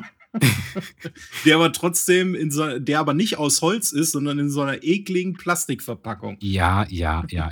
Ja, okay. Aber ich meine, es gibt so viele Sachen aus Plastik, da kann man ja wenigstens mal einen Kaugummi irgendwie von meinem, einer meiner Lieblingseis auch noch drin einpacken. Ähm, fand ich das ganze Konzept äh, ist in meinem Kopf einfach absolut aufgegangen, also äh, in meinem Magen aufgegangen eigentlich. Ich fand die die Hülle, diese, diese rötliche Hülle, ich habe bisher auch noch nichts gefunden, was irgendwie mal so ähnlich schmeckt. Ich weiß auch immer noch nicht, was es, nach was es eigentlich schmeckt. Ähm, nach Kaugummi. Ja, die Hülle schon. Ich weiß nicht, die ist sehr säuerlich und so. Und ja. naja, und das Sahneeis ja. Und dann hat es ja auch mal irgendwie äh, das, das eher rötlichere Sahneeis und das. Ähm, ja, das ist so Him Himbeer, Erdbeer, so ein bisschen irgendwie so in die genau. Richtung, ne? Und das hat mich einfach geschmacklich, hat mich das immer als Kind schon irgendwie in die eine und dann in die andere Richtung geführt. Und ich fand's toll. Und dann warst du damit fertig und dann warst du schon traurig. Aber dann warst du wieder glücklich, weil du konntest noch das Kaugummi essen, was dann ungefähr 10 Sekunden Geschmack hielt. Ähm, und deswegen. Ich fand, ich, super. Äh, ich fand immer nur, wenn du das, wenn du das Bum Bum gerade aufgegessen hast und willst dann das Kaugummi essen und das ist noch in diesem gefrorenen Zustand, also ich glaube, da haben sich mit Sicherheit irgendwie auf der Welt schon mehrere Zähne gelöst, wenn du damit voll Schmackes draufkaust. also ich meine, jetzt im Erwachsenenalter geht's, aber als kleiner Ursel. Mh. Hm. Ja, aber es, es, es hatte so zwei verschiedene Konsistenzen auch immer. Also das Stück, was im Eis war, war halt ja, bretthart ja. und das unten ist schon fast geschmolzen im Sommer dann, weil es die ganze Zeit in der Hand hattest. Ja, ja, klar. Ja, also da, da, da, braucht man schon Skill für, dass man das dann halt auch. Äh, so. Aber äh, ganz ehrlich, äh, ich habe das zum ersten Mal gegessen, da war ich vielleicht vier oder fünf oder so. Ähm, und da kann ja auch einfach auch gut und gerne einfach mal ein Milchzahn, der sowieso raus sollte, äh, mit rausgekaut werden. Warum nicht? Und ich meine, mir ist es auch schon passiert. Also als Bum Bum von Zahnärzten empfohlen. Nee, ja, von neun von zehn Zahnärzten empfohlen. Ja, ja, also hier, vergiss das ganze Ding hier mit äh, Türklinke, Faden und der, der, den ganzen Mist so. Nee, einfach, gib deinem Kind einfach ein Bum Bum Eis und dann, dann war's das. Alles klar, okay. So, dann kommen wir in die oberen Gefilde. Äh, Top 2. Shorty, dein Platz 2. Yo, Platz 2 ist bei mir so wie ich lang. Ziemlich lang. Ähm, und gedreht. Ähm, und zwar Mr. Long Shock gibt es leider gar nicht mehr. Hat auch einen kleinen Karamellkern. Ähm, aber es ist einmal Schoko, innen drin ist dieses Joghurt-Sahne-Eis und dann hat das noch mal so einen, so einen kleinen Karamellkern. Ähm, was ich an dem so super fand, du konntest es auch wieder lecken, du konntest es beißen. Es hat Karamell, was bei mir ja sowieso auch immer meistens ein Bonuspunkt ist. Es war sehr schokoladig und vor allen Dingen, es war halt scheißen groß. Also zumindest habe ich das noch so in Erinnerung als kleiner Ursel. Ich finde es unglaublich schade, dass es das nicht mehr gibt. Mr. Long Shock. Platz zwei auf jeden Fall bei mir. Das sieht, äh, also ich kannte das gar nicht. Ich habe es jetzt gerade mal gegoogelt. Das sieht so ein bisschen aus wie so ein, wie heißen die Dinger in den USA? Corn Dog. Kennst du das? Äh, ja, ja, ja, aber ein gedrehter Cornball ja, genau. halt. Sieht so ein bisschen so aus. Also sieht interessant aus. Ich glaube, das könnte mir auch schmecken, aber kann ich jetzt ehrlich gesagt nicht. Ich kannte das gar nicht, aber jetzt, wo du es erwähnt hast, äh, habe ich es mal gegoogelt, wie gesagt. Da gab es auch zwei Versionen. Es gab einmal so, das war komplett nur Wassereis und dann gab es einmal halt dieses ähm, äh, Joghurt-Sahne-Eis. Das war dann, ja, wie, sie, wie diese Soft-Eis-Tunke, diese Soft-Eis-Schokotunke. Mhm. Äh, und dann hatte das noch mal so einen kleinen flüssigen Karamellkern und das war einfach Bombe, fand ich. Und danach ist mir meistens immer der Bauch geplatzt, weil das, wie gesagt, ne, Name ist Programm, Mr. Long. Alles klar. Also, äh, ich habe das gerade gegoogelt, mein Google zeigt mir das gar nicht mehr. Du kriegst nur andere Sachen angezeigt, wenn du Mr. Long googelst. ja. Nur Bilder von Shorty. Also, ja, genau. Einen Moment. Also, das heißt Mr. Long und dann Schock oder ja, ohne Schock? Mr. Long. Mr. Long Ice. Äh, gib einfach mal Mr. Long Ice ein. Also ah, jetzt habe ich's. Okay, das ja, gibt's ich auch, äh, es gibt auch das normale Mr. Long, das ist dann mit Erdbeer und Sahne. Ja, ja, genau. Wobei ich glaube, aber das Weiße war, bin ich mir jetzt, das weiß ich nicht mehr, weil das mochte ich nicht so. Das Schock fand ich viel geiler. Ähm, ich weiß jetzt gar nicht mehr, ob das Weiße auch Milcheis oder auch äh, so, ein, so ein Wassereis gewesen ist. Da hm. bin ich ein bisschen überfragt. Ja, also und da fragst du dich, warum es das nicht mehr gibt. Das ist einfach ein langer brauner Riemen. Also Ja. Mr. Hanky als Eis. ja, also ja, genau. Das ist, auch noch, das ist auch noch so in sich verdreht und so. Entschuldige bitte. ja, aber das war ja das Geile, wenn du das im Mund genommen ja, hast und klar, du hast das klar. dann rausgezogen, dann hat sich das komplette Eis dann halt gedreht, wie eine, wie so eine Pistole im Gewehr, äh, im, im, äh, hier so eine Gewehrkugel im Gewehrlauf. Klar, marketingtechnisch technisch heute allerdings eher schwierig. Ja, ja gibt's ja auch nicht mehr leider. Ja, okay, das war deine Nummer zwei, also. Jo. Okay. Gut, dann kommen wir zu meiner Nummer zwei. Da hätte ich ja eigentlich das Winner-Taco drin gehabt, wie eben schon gesagt, weil ich stehe halt auf, auf, auf, Nüsse und so ein Zeug. Aber, aber okay, ich passe mich euch an, wenn es am Stiel sein muss. Mir ist nämlich im Laufe meiner Recherche auch eure Eissorten hier ein Eis untergekommen, was ich ganz vergessen hatte. Ähm, was ich aber mega geil fand, vor allem als Kind. Ich weiß nicht, ob es das noch gibt, da bin ich mir ehrlich gesagt nicht sicher. Ähm, es gab es zumindest nie im Supermarkt zu kaufen und auch nie irgendwie an Eisbuden oder so, sondern das gab es nur beim Bofrost damals. Und das ist das Bofinchen. Kennt das einer von euch? Was? Warte mal, jetzt muss ich googeln. Bofinchen? Ja, Bofinchen-Eis. Das äh, ist also im Prinzip so ein, ja, ein Gesicht, ein Eis in Gesichtsform und die Nase war ein Kaugummi, aber so ein rundes, kleines, also so ein. Doch, das kenne ich. Ah, jo, ne? jo, das kenne ich, jo, jo, jo. Das da habe ich mich mal ganz böse an dem, an dem Kaugummi verschluckt. Ja. Die hatte einen Hut auf, mit, äh, mit, der war dann aus Schokolade, also der Hut war quasi mit Schokolade umrundet und dann bestand das Eis eben so klassisch aus äh, Vanille, äh, Schoko und Erdbeer. Und äh, da war so alles in einem, das Ganze dann in Gesichtsform mit einer Kaugumminase das Bofinchen. Da hatte man dann auch nach dem Eis noch das Kaugummi, was man dann immer. Äh, zuerst hat man dem, dem, armen, dem armen Mädel quasi die Nase abgebissen, um das Kaugummi rauszuholen und dann das Eis gegessen. Das kannst du immer noch kaufen. irgendwie eine F Fresse zum Reinkloppen, ne? Ja. Ja, es gibt auch, also wenn du es googelst, findest du auch äh, extreme Sachen, so, die, die schon mal angeschmolzen waren oder so. Dann sieht er halt auch aus wie so ein kleines Mädchen mit Schlaganfall, so ungefähr. da gibt es auch verschiedenste Varianten von, aber ja, gut, das ist dann so. äh, Robert, dein Platz zwei. Ja, äh, Marcel. Äh, und zwar, also ich habe mir, ich habe mich hingesetzt und habe mir gesagt, okay, ich schreibe jetzt hier Eis am Stiel auf. Und da habe ich drei Eis am Stiel aufgeschrieben. Und dann zwischendurch habe ich mir gedacht, äh, fuck the system. Ich habe mich aufgelehnt, weil mein Platz Nummer zwei hat keinen Stiel.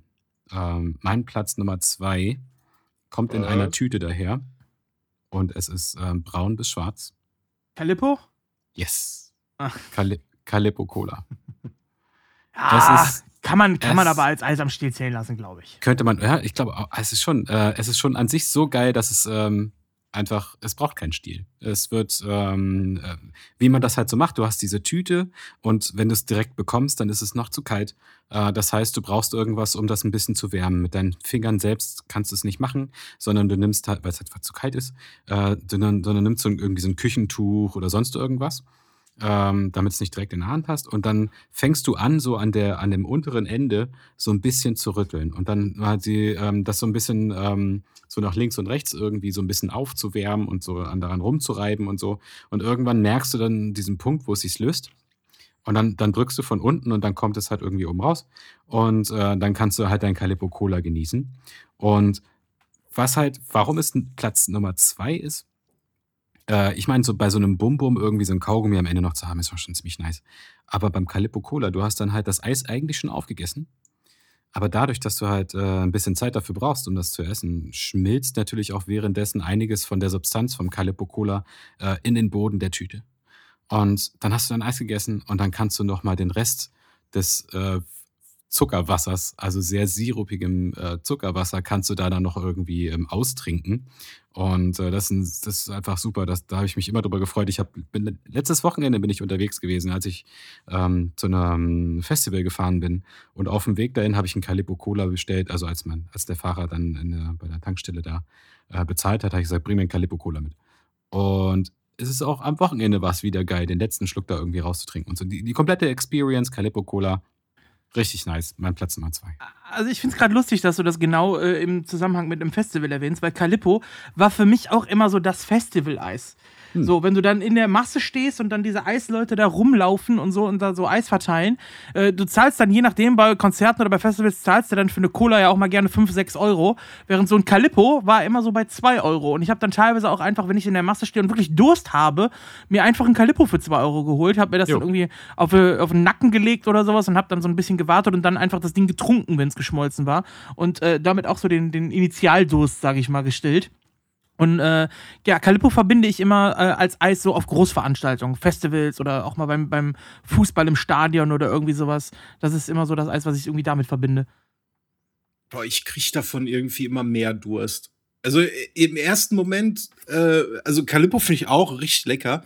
Aber wenn ich das jetzt so, weil es ist ja eigentlich, es ist ja purer Zucker irgendwie, ne? Wenn das Klar. dann da ungeschmolzen ist, ist es ja irgendwie äh, äh, zwar wässrig, aber eigentlich ist es flüssiger Zucker. Und ähm, wenn ich das so mir äh, quasi ja reinkippe in die Figur, im ersten Moment ja, löscht es bei mir den Durst, aber dann kommt so ein Punkt, wo ich auf einmal richtig Brand kriege. Und das habe ich immer, wenn ich ein Calippo esse, dass ich danach richtig Brand im Rachen habe. Weißt du, was da hilft? Hm. Noch ein Calippo essen. Ist klar. Hier bekommt ihr die Tipps fürs Leben, Leute. Ja, auf jeden Fall. Ja, ne? Früher, früher haben sie gesagt, Shorty, du musst äh, immer schön deinen Teller leer essen, ne? Dann gibt's morgen Sonnenschein. Äh, jetzt bin ich fett und wir haben globale Erderwärmung. Ja, scheiße. Also, ne? Ja. Okay, alles klar.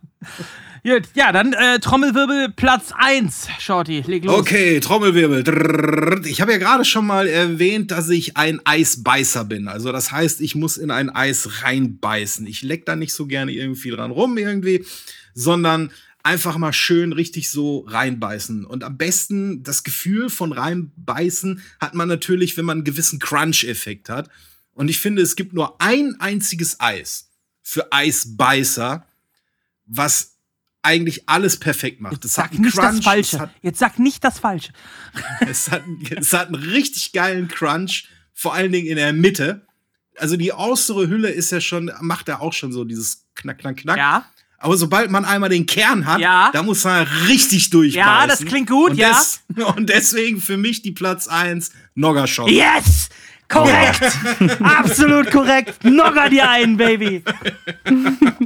Bei mir auch. Also es gab, als wir, als wir gesagt haben, wir nehmen Eis äh, am Stiel und da war für mich die, stand sofort fest Platz 1 Noggerschock. Sofort. Das war das Erste, was feststand. Immer noch absoluter Riesenfan davon. Und es ist meiner Meinung nach auch das geilste Eis. Noggerschock mit Abstand die Nummer 1. Bei mir auf jeden Fall. Ich habe eben schon gesagt, ich mag das Nussige und so auch. Und dann dieser, dieser härtere Kern nochmal in der Mitte und so. Mega geil. Noggerschock einfach ultimatives Eis. Ich finde es halt nur schade, dass du diese Packung nicht mehr bekommst, wo Noggerschock alleine drin ist. Also zumindest ja. bei mir habe ich noch keinen Laden gefunden, da kriegst du nur das normale Log Nogger. Und ich will, nein, ich will das Nogger Schock. Ja. Und das Nogger Schock gibt es nur in dieser Packung. Mixbox, wo, wo sechs Stück drin ja, genau. sind von jedem eins, äh, von jedem zwei. Ja. genau. Ja, genau. Ja. Und da sind nur zwei Nogger Schock drin. Richtig. Ja, herzlichen Glückwunsch. Ja. Ich war schon in der Metro, ich war im Rewe, ich war im Real, ich war im Kaufland. Also hier, ne, mal einmal Shoutout an, an die ganzen großen Supermärkte. Wir wollen Nogger Schock wieder in der Sechserpackung haben. Und dann auch bitte nur Nogger Schock. Von mir ist auch in der Zwölferpackung, das geht auch. Ja, nehme ich auch. Ja, so. Das auf jeden Fall. Wir brauchen Nogger Schock, wir müssen eine Petition starten. Ich habe jetzt mal ausprobiert, ich war jetzt beim Edeka und zwar gibt es da die Eigenmarke von denen. Äh, das heißt irgendwie auch Nugatti oder irgendwie sowas. Das ist so eine Nachahmung von dem, aber es schmeckt halt nicht ansatzweise so, ne?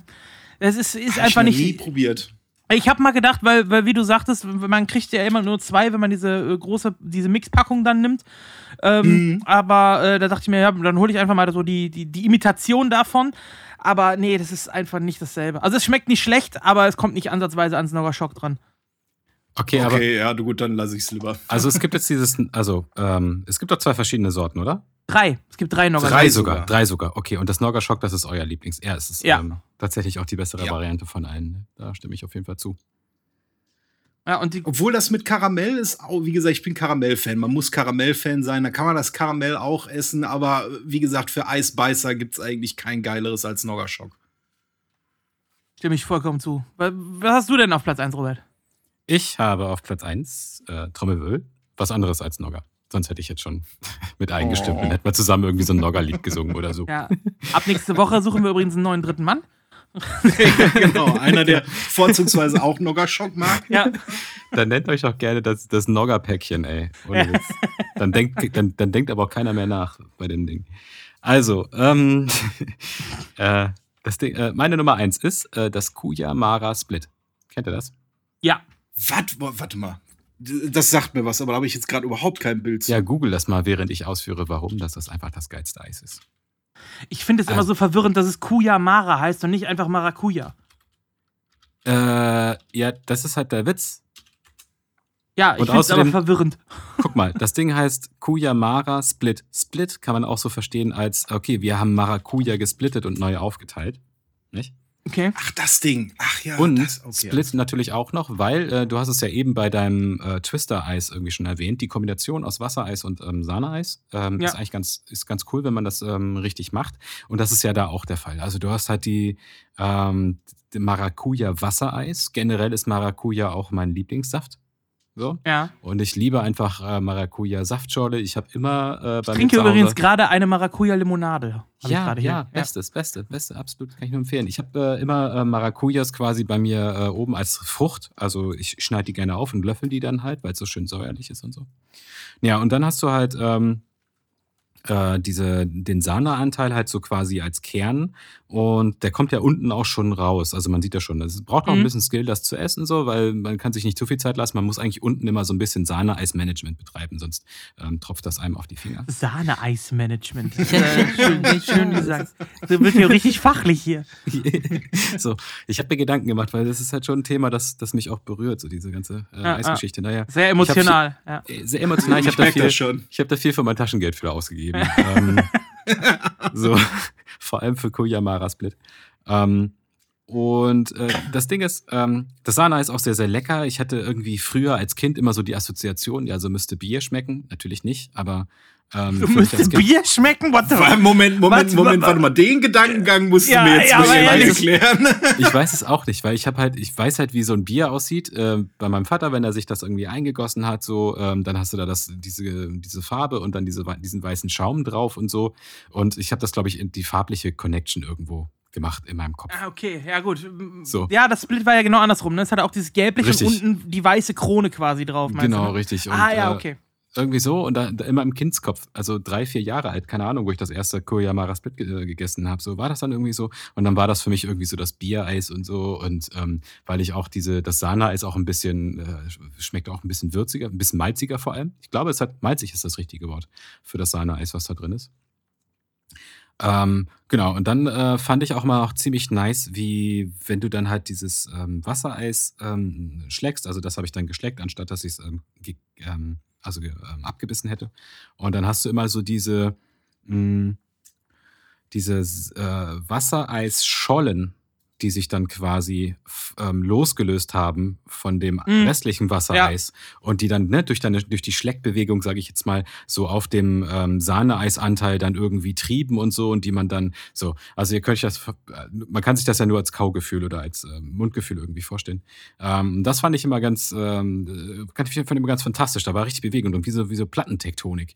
Ähm, äh, also so äh, Wassereisplattentektonik hat da stattgefunden ähm, auf so einem teilweise aufgeschmolzenen ähm, Sahnekern. So, äh, meine Nummer eins. Ja, ich verbinde Split so ein bisschen mit, äh, mit Urlaub immer. Also das hm. war so das Eis, was ich, wenn ich mit meinen Eltern dann damals irgendwie in Italien am Gardasee war oder so Oder in, in Kroatien, wo wir mit der Familie öfter mal hinfahren. Da gibt es ja auch die Stadt Split. Und ähm, da irgendwie verbinde ich das immer damit. Also Split ist so ein Urlaubseis irgendwie für mich. Ja, ich finde ich find, ich find das auch lecker. Ähm, und wie gesagt, ich bin ja Eisbeißer. Was ich immer am, am Kuyamara-Split damals so geil fand, du beißt halt rein, weil das Wassereis außen ja schon äh, doch relativ fest ist. Und auf einmal hast du diesen, äh, diesen komplett weichen äh, äh, Joghurt-Eiskern irgendwie. Das fand ich war ein ganz interessantes Gefühl so irgendwie im Mund. Ähm, von daher, ja, hat, hat, ich war auch am überlegen, ob ich das, äh, äh, ob ich das irgendwie mitnehmen soll, aber mir ist der Name von dem Eis nicht eingefallen, weil ansonsten wäre das wahrscheinlich irgendwie auf meinem Platz 5 gelandet. Ja. Alles klar. Dann haben wir unsere High Five damit fertiggestellt. Äh, hat ja wunderbar geklappt. Und äh, wenn ihr eure High Fives auch mal einschicken wollt zum Thema Eis, könnt ihr das gerne im Discord einfach machen. Da gibt es einen extra Channel im Slashcore zum Beispiel. Oder Ihr könnt uns auch äh, auf Twitter und Instagram erreichen unter ThinkPackchen, also at ThinkPackchen mit AE geschrieben. Da könnt ihr euch äh, gerne bei uns melden und eure Top-Eise da einfach mal einreichen. Wir teilen dann alles, was ihr mit rein, äh, reinschickt und dann gucken wir mal, ob wir einfach eine große Liste zusammenkriegen von allen Zuhörern, was, was ihr denn so am besten findet. So, und dann sind wir äh, mit dem Thema durch und dann kommen wir jetzt zu unserem Hauptthema. Steven Spielbergs herzerfreuendes Meisterwerk E.T. Der Außerirdische. Eine Geschichte, die die Welt berührt hat. Wir teilen das Wunder, den Zauber und das Lachen. Ich werde ihn behalten, Michael. Ma! Wir teilen die Tränen und die Freude. Sie telefonieren nach Hause.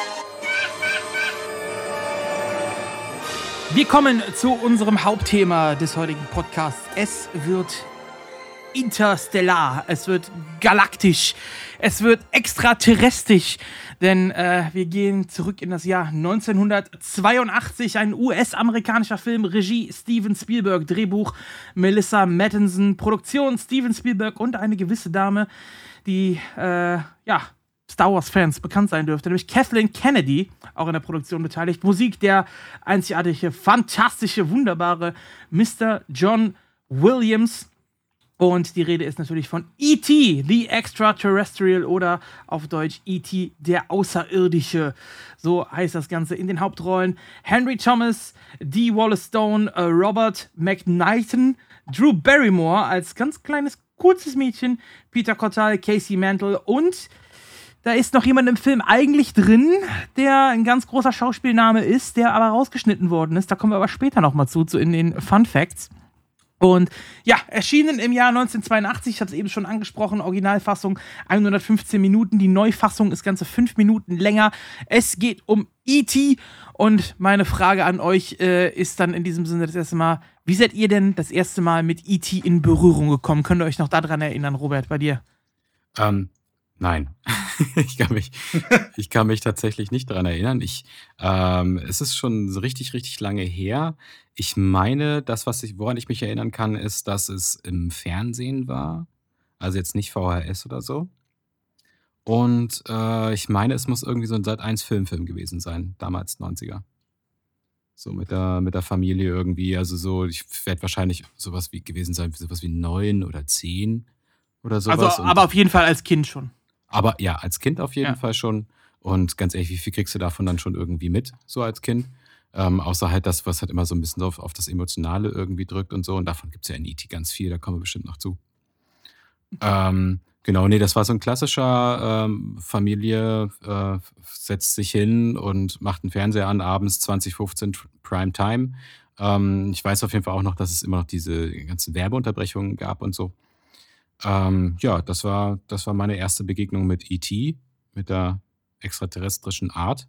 Und dann meine ich, dass ich irgendwann nochmal zwischendurch ähm, das gesehen habe. Das muss aber auch schon wieder über zehn Jahre her sein. Ähm, es mag in einem äh, etwas beräucherten Zustand gewesen sein. Deswegen weiß ich da auch nicht mehr so viel davon. Okay, alles klar. Shorty, kannst du dich noch dran erinnern, wann und wie? Ehrlich gesagt, äh, das erste Mal nein. Äh, das war auch viel zu lange her. Da war ich auch ein kleiner Ursel, dann auch natürlich im Fernsehen, weil ähm, als ich, ich habe mir ihn ja gestern noch mal angeguckt, um ähm, noch mir den noch mal ins Gedächtnis zu holen. Und da ist mir aufgefallen, dass ich ähm, E.T. damals als Kind, der wurde ja mindestens einmal im Jahr wurde er irgendwie gezeigt.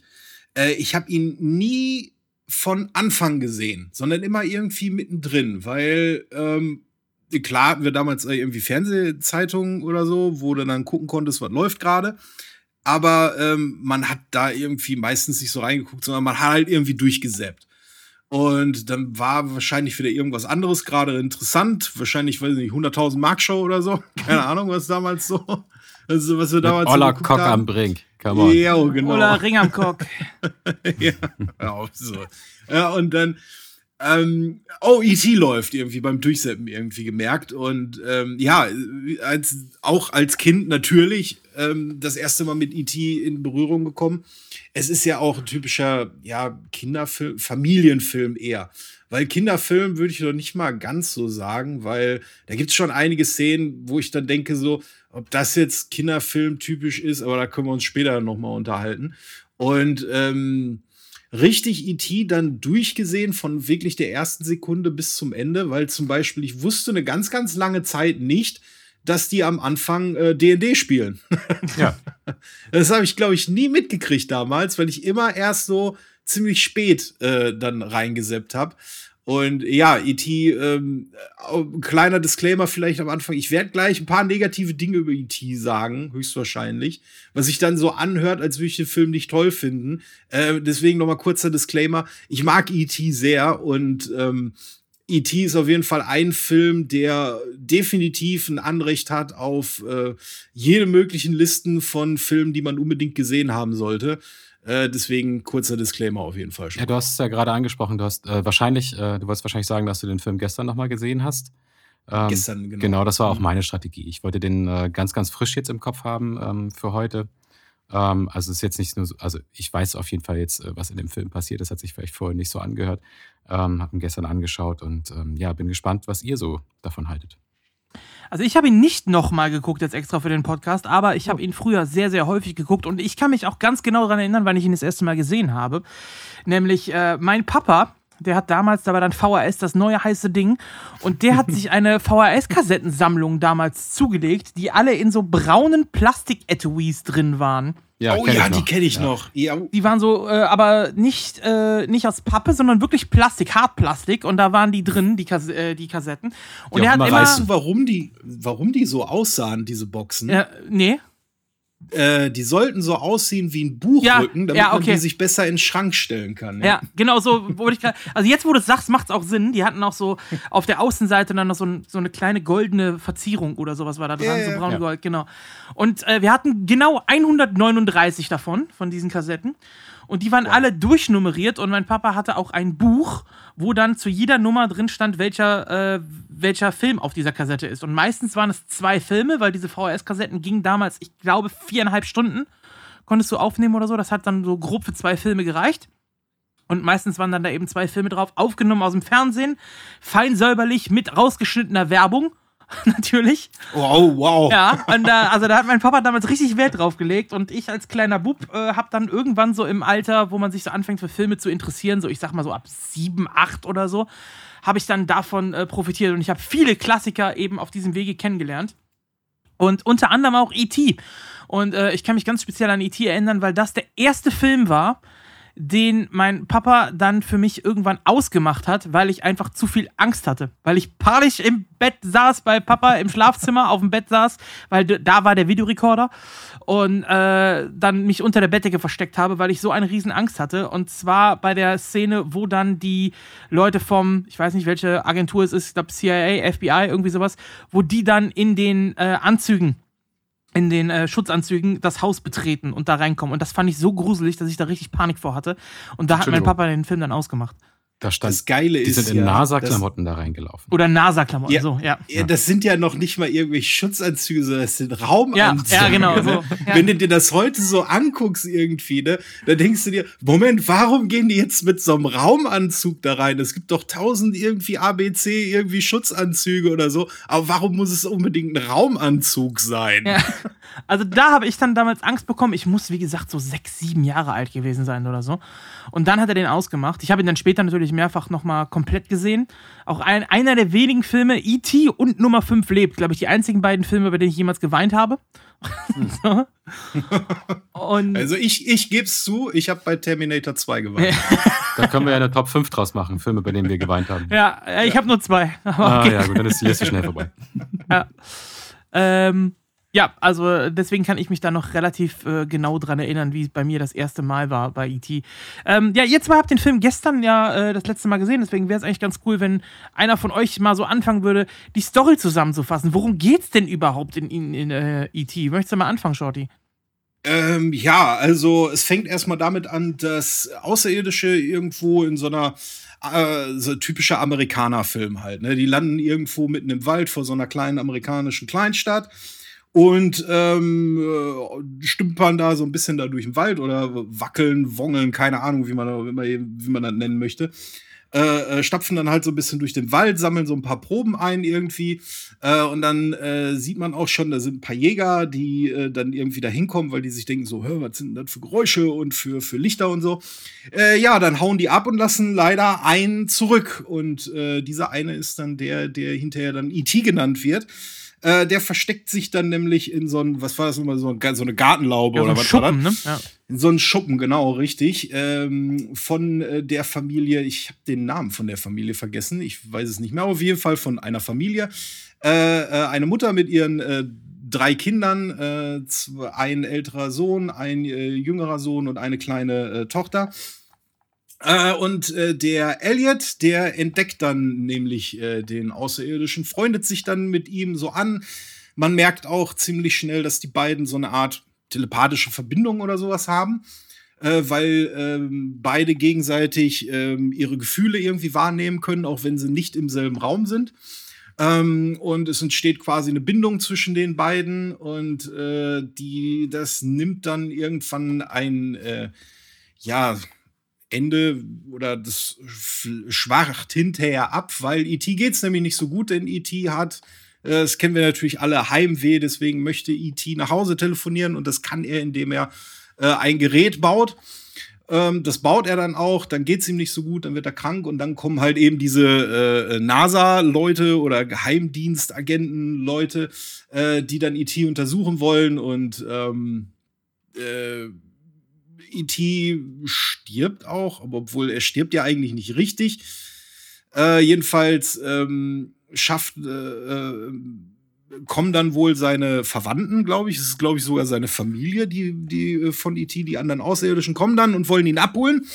Äh, dabei erweckt, äh, wecken sie halt E.T. wieder zum Leben. Äh, es beginnt eine Verfolgungsjagd, weil nämlich Elliot mit E.T. abhaut äh, um E.T. dann halt eben entsprechend zum Landeplatz des Raumschiffes zu bringen. Und ab da beginnt dann ein herzzerreißendes Ende, äh, was, glaube ich, jedem Filmfan ähm, äh, definitiv noch in Erinnerung bleibt, nachdem er das, äh, nachdem er den Film gesehen hat. Ja, das war E.T. quasi mehr oder weniger kurz zusammengefasst. Genau, also sie bauen ja dann quasi ein Gerät aus verschiedenen Einzelteilen, unter anderem aus so einem, ja, was ist das, so ein Sprachlernkomputer oder Ja, genau. Buchstabiercomputer, ja. Buchstabiercomputer, genau. Unter anderem daraus bauen sie dann ein Gerät, womit er eben Kontakt aufnehmen kann, um seinen Artgenossen zu sagen, hier, hallo, ihr habt mich zurückgelassen.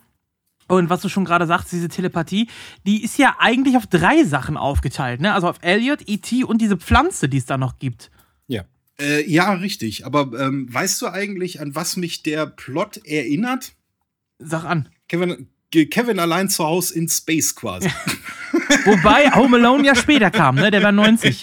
ja, ja, ja, Ja. ja, Aber just saying. Ja. Äh, sorry, weiter. Genau, er wird dann da äh, zurückgelassen. Ja, und zwischendurch ist auch so ein bisschen Coming of Age kommt da ja noch mit rein, ne? Also gerade Elliot, der ja der mittlere in dieser Familie ist, von drei Kindern, er hat ja einen großen Bruder und eine kleinere Schwester und er selber ist so, ich würde jetzt schätzen, so irgendwo zwischen 10 und 12 vielleicht, Ja. so um den Dreh rum.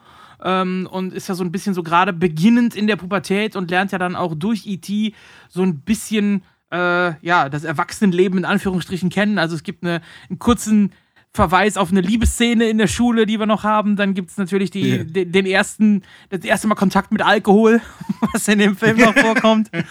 ähm, was da mit drin ist. Und ähm, ja, also so ein bisschen Comic of Age meets äh, Sci-Fi ist das Ganze ja äh, im Prinzip eigentlich, oder? Würde ich, ähm, ja, äh, würde ich so unterschreiben wollen, auf jeden Fall, diese ganze Coming of Age-Geschichte. Ähm, aber ist ja noch ein bisschen mehr als das, ne? Ähm, vor allem äh, emotional betrachtet. Wir sehen ja am Anfang, äh, sehen wir die Mutter, ähm, die von dem Vater verlassen worden ist. Und ja. die jetzt eine alleinerziehende Mutter ist. Und ich finde, ähm, das sieht man relativ gut am Anfang, dass äh, der Elliot da noch nicht so ganz sensibel mit umgehen kann, weil er sagt, er ist in Mexiko und es äh, wäre total toll, wenn der jetzt hier wäre und so. Ähm, und dann sitzt sein äh, großer Bruder ja mit am Tisch, ähm, der ihn dafür scheltet ähm, dass er doch so unsensibel ist und der für sich selbst natürlich schon realisiert hat, was passiert ist als großer Bruder. Der ist 16 mindestens, weil er ja auch ein Auto fährt. Ähm, ich glaube, in dem Film einmal mindestens. Ähm, und der sich dort selbst dann in der Rolle für, ähm, sieht, äh, seine Mutter zu unterstützen und auch halt ähm, ich will, ich will jetzt nicht sagen, Mann des Hauses zu sein, aber zumindest dann halt ähm, über sein Alter relativ schnell hinauszuwachsen emotional und da auch gezwungen ist, ähm, schneller erwachsen zu werden. Ähm, und ich finde, das, was mich am Anfang gestern beim Film, ähm, Film gucken gecatcht hat, war diese unfassbar glaubhafte Charakterdarstellung. Denn das ist alles absolut nachvollziehbar. Die Mutter ähm, versucht ihr Bestes zu geben und so ein, so, ein, so ein Gerüst von Familie irgendwie aufrechtzuerhalten. Man sieht aber, wie schwer es ihr fällt. Man sieht aber auch dann auf der anderen Seite wieder, wie sie zum Beispiel in dieser Halloween-Szene, wo sie, ähm, wo die sich da verkleidet haben und äh, E.T. in diesem Geisterkostüm da irgendwie war, ähm, hat sie geglaubt, ihre drei Kinder vor sich zu sehen. Dabei war es nur Elliot, der große Bruder und ähm, E.T und war da irgendwie auf einmal so, so, so quickfidel glücklich und hat äh, diesen Moment irgendwie so sehr festgehalten, diesen glücklichen, normalen Moment von Halloween und die Kinder sind verkleidet, sie selbst ist auch verkleidet und so, hat sich da sehr reingesteigert und hat man, da hat man gesehen, wie sie sich nach diesen Momenten ähm, sehr sehend, also auch sehr glaubwürdig gestaltet. Ähm, und äh, Elliot, ähm, du sagst schon, der hat auch eine, eine Coming-of-Age-Geschichte. Er hat das dann, glaube ich, mit der Zeit dann auch irgendwie realisiert ähm, und hat dann da ist er auch nicht mal so drauf eingegangen. Man sieht es dann halt an Gertie, also oder Gertie, ich habe ich hatte dafür auf Englisch gesehen, ich weiß nicht, wie sie im Deutschen ausgesprochen wird.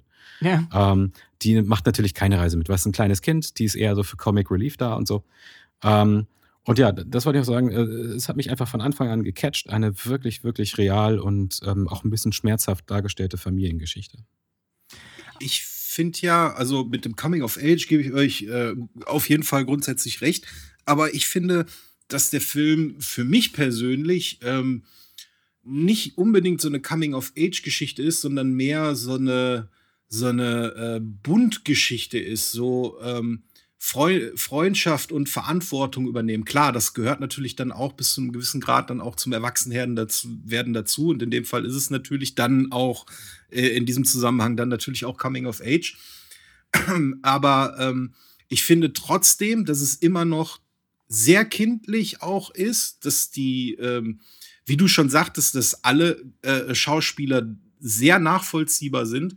Ähm, das liegt halt auch einfach daran, dass Steven Spielberg damals noch richtig Bock hatte, Filme zu machen und deswegen auch geguckt hat, dass das Drehbuch vernünftig dann auch umgesetzt wird. Äh, bewiesen, dass er es heute nicht mehr so machen möchte. Aber auf jeden Fall ähm, äh, finde ich, dass äh, äh, für mich die Aussage, die ich so mehr von diesem Film mitnehme oder äh, das, was ich so aus diesem Film aufsauge, ähm, ist so dieses, ähm, dass man Freundschaft schließt mit etwas Unbekanntem, mit etwas, was einem vielleicht auch im ersten Moment Angst macht, ähm, aber dann merkt so, ey, das ist gar nicht so schlimm, das will mir gar nicht wehtun. Und äh, plötzlich habe ich auf einmal irgendwie einen neuen besten Freund irgendwie da, äh, was ja dann auch äh, durch diese telepathische Verbindung dann halt auch nochmal stärker halt auch irgendwie zum Ausdruck kommt, weil eben auch dann äh, Gefühle halt auch transportiert werden. Äh, wie ich schon sagte, halt dann auch über Raumgrenzen dann auch hinaus, also wenn beide nicht unbedingt im selben Raum sind.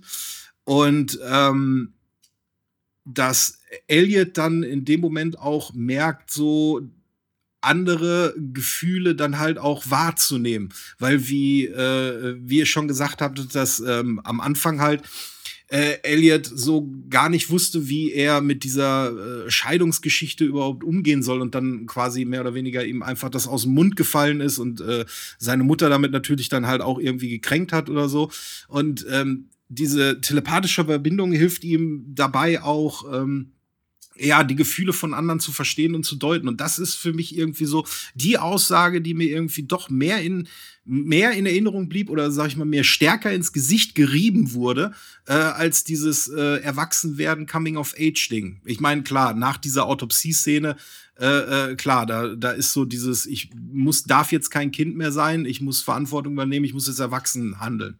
Äh, klar, bis dahin, äh, ab da auf jeden Fall. Aber vorher finde ich, äh, ist es ein schöner Film über über Freundschaften und wie Freundschaften entstehen aus zwei völlig unterschiedlichen Welten. Das ist so das, was ich so mehr aufgenommen finde habe. Ich, finde ich, schließt sich nicht aus. Ähm, das, was du gerade beschrieben hast, ist ein, ist ein Teil des Erwachsenwerdens. Also ein Teil des Erwachsenwerdens ist äh, zu sehen, okay, ähm, das ist jetzt was Neues, das muss aber nicht schlecht sein. Ich lasse mich drauf ein und guck mal, wie das wird. Das können Kinder nicht. Leute, die erwachsen geworden sind oder erwachsen näher geworden sind, können das. Also es kommt schon in dieses Narrativ des Coming of Age mit rein. Ich kann mir vorstellen, dass sich das bei dir ein bisschen anders geäußert hat und so. Und ich finde, der Film hat auch viele Ebenen. Ähm, da hat Slash bestimmt auch noch was dazu zu sagen. Ja. Ähm, aber ähm, das schließt sich meines Erachtens nicht aus. Also, ähm, Nö, muss es auch nicht. Äh, wie gesagt, für mich ist es nur so, dass das für meine Wahrnehmung stärker in den Fokus gerückt ist als diese Coming-of-Age-Geschichte. Wie gesagt, äh, ich gebe euch da vollkommen recht, dass sie da ist. Ich habe sie ja auch wahrgenommen. Nur ich habe dieses, äh, diese, so ein Bonding-Film oder ja, Buddy-Movie trifft es überhaupt nicht, aber äh, das, wie gesagt, diese, diese Tatsache ist mir halt eher im, in Erinnerung geblieben oder ist mir eher ins Auge gesprungen als dieses Coming-of-Age. Also speziell dazu nochmal gesagt, ähm, dieses Thema Erwachsenwerden und so, das, was du ja gerade sagst mit dem äh, Freunde finden und sowas alles, das gehört ja auch mit zum Erwachsenwerden teilweise dazu. Und du hast speziell die Autopsie-Szene und so angesprochen. Der Film macht nämlich einen speziellen Kniff, den Steven Spielberg damit reingebracht hat. Die kompletten ersten zwei Drittel im gesamten Film sieht man kein einziges Gesicht eines Erwachsenen. Du siehst nur jo. Kinder. Ja. Das einzige Gesicht, was du siehst, ist das der Mutter.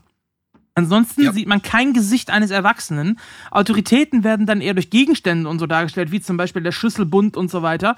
Ähm, oder äh, Sachen, die halt die Erwachsenen in der Hand haben dann oder so. Man sieht die immer nur von hinten oder im Dunkeln. Man sieht die Gesichter nicht. Erst ab dem Moment, wo du gerade sagtest, jetzt wird es hier ernst, jetzt muss ich erwachsen werden und erwachsen handeln. Erst ab dem Moment, wo eben die NASA das Haus betritt, um E.T. dann zu untersuchen, gefangen zu nehmen oder was man auch immer da äh, jetzt rein interpretieren will in dem Moment. Erst ab dem Moment sieht man andere Erwachsene als die Mutter. Das heißt, erst ab dem Fun dritten Teil im Film sieht man das. Fun Fact auch noch: ähm, Der ganze Film über ist ja auf, äh, von der Kameraeinstellung her auf Augenhöhe der Kinder aufgenommen worden. Also die, der Kamerawinkel ist ziemlich niedrig, bis auf ein paar äh, White Shots. ähm, das ändert sich auch ab dem Zeitpunkt. Ab dem Zeitpunkt ist der Kamerawinkel grundsätzlich ein bisschen höher. Ähm, also Steven Spielberg hat da auf jeden Fall schon, wie gesagt, an dem Film merkt man, dass es zu einer Zeit war, wo Steven Spielberg noch richtig Bock hatte auf Film machen. Weil es sind eben genauso diese kleinen Details, ähm, die diesen Film dann auch so im Nachhinein noch charmant machen, finde ich. Also vor allen Dingen, wenn man dann irgendwann anfängt, sich mehr so für Filme interessieren, zu interessieren und wenn man dann auch so auf, auf, auf Details achtet, äh, finde ich das so mit so, so am charmantesten dann auch noch so. Ja, würde ich, würde ich auch direkt einen weiteren äh, Fun Fact anschließen. Ich habe ähm, ich hab auch einen, einen Lieblingsfilm von, von Spielberg und das ist Hook. Ähm, und wenn ihr mal im Hintergrund hört, was die Mutter der Gertie oder Gertie äh, für eine Geschichte erzählt hat, was meint ihr, welche Geschichte das war? Äh, Peter Pan, ne? Ja, es war Peter Pan. Peter ja. Pan, richtig. Ähm, und schon, also ich glaube, der Film kam raus 18, äh, 1982. Ja. Und nicht mal zehn Jahre später kam dann Hook. Also ich glaube, Steven Spielberg ist Fan von der ganzen Peter Pan-Geschichte. so, uh, das fand ich ein nettes kleines Gimmick. Das ist mir gestern aufgefallen. Mir dachte, ah ja, cool, ja, aber. so. Also E.T. sollte ursprünglich äh, eigentlich ein Horrorfilm werden. Der war angedacht als Horrorfilm und ähm, zwar sollte es da darum gehen, dass eben diese Aliens eine Familie infiltrieren quasi und terrorisieren. Ähm, hat diesen auch gepitcht äh, damals, der gute Steven Spielberg. Der ist aber so nicht angenommen worden, sondern dann eben von der Produzentin von äh, Kathleen Kennedy wurde gesagt, wir brauchen mehr was Familienmäßiges, hast du da nicht eine Idee? Und dann wurde äh, die ursprüngliche Story von E.T. so ein bisschen umgeschrieben, aber aus der Hauptstory, die Spielberg damals geplant hat, entstand dann später Poltergeist. Da hat er Yo. dann einfach oh. äh, quasi Aliens durch Geister ersetzt und hat dann Poltergeist gedreht. Und unter anderem ging es in dem Casting der Schauspieler äh, auch so her, dass die eigentlich ursprünglich für Poltergeist gecastet worden sind, diese Schauspieler, und dann bei E.T. mitgespielt haben.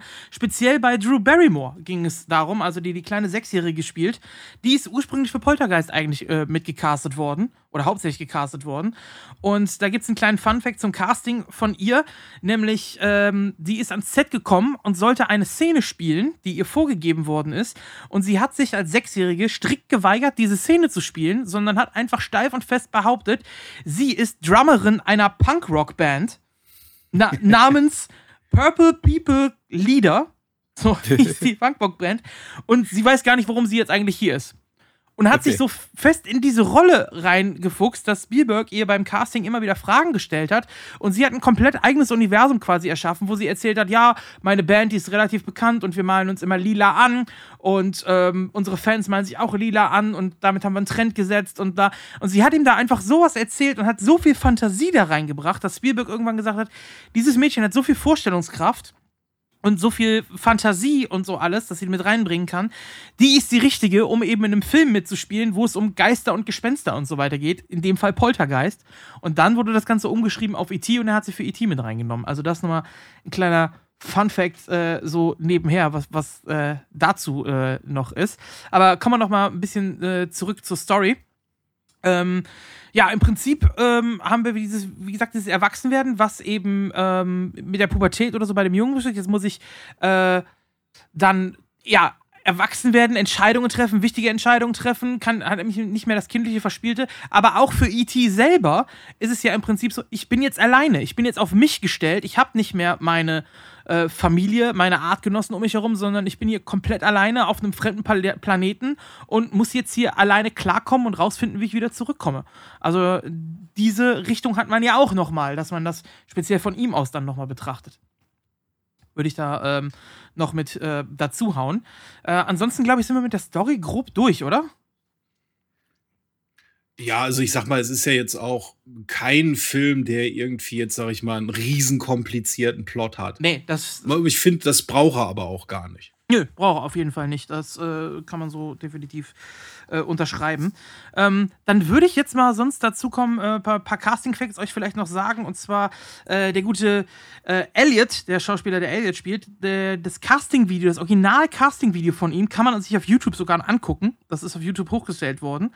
Und ähm, er hat im Casting-Video, sollte er die Szene spielen, wie ihm eben E.T. weggenommen wird, wie ihm sein Freund weggenommen wird und er seinen Freund verliert. Ähm, diese Szene hat er dann nachgespielt. Äh, den Text durfte er da frei sprechen. Das hat er sehr imposant gemacht. Wenn man sich dieses Video anguckt, finde ich, ist diese Casting-Szene sogar noch besser gespielt als im letztendlichen Film. Und das lag zum Beispiel mit oder hauptsächlich mit daran, dass er wenige Tage vorher äh, bei sich zu Hause, also im Privatleben, äh, seinen Hund verloren hat.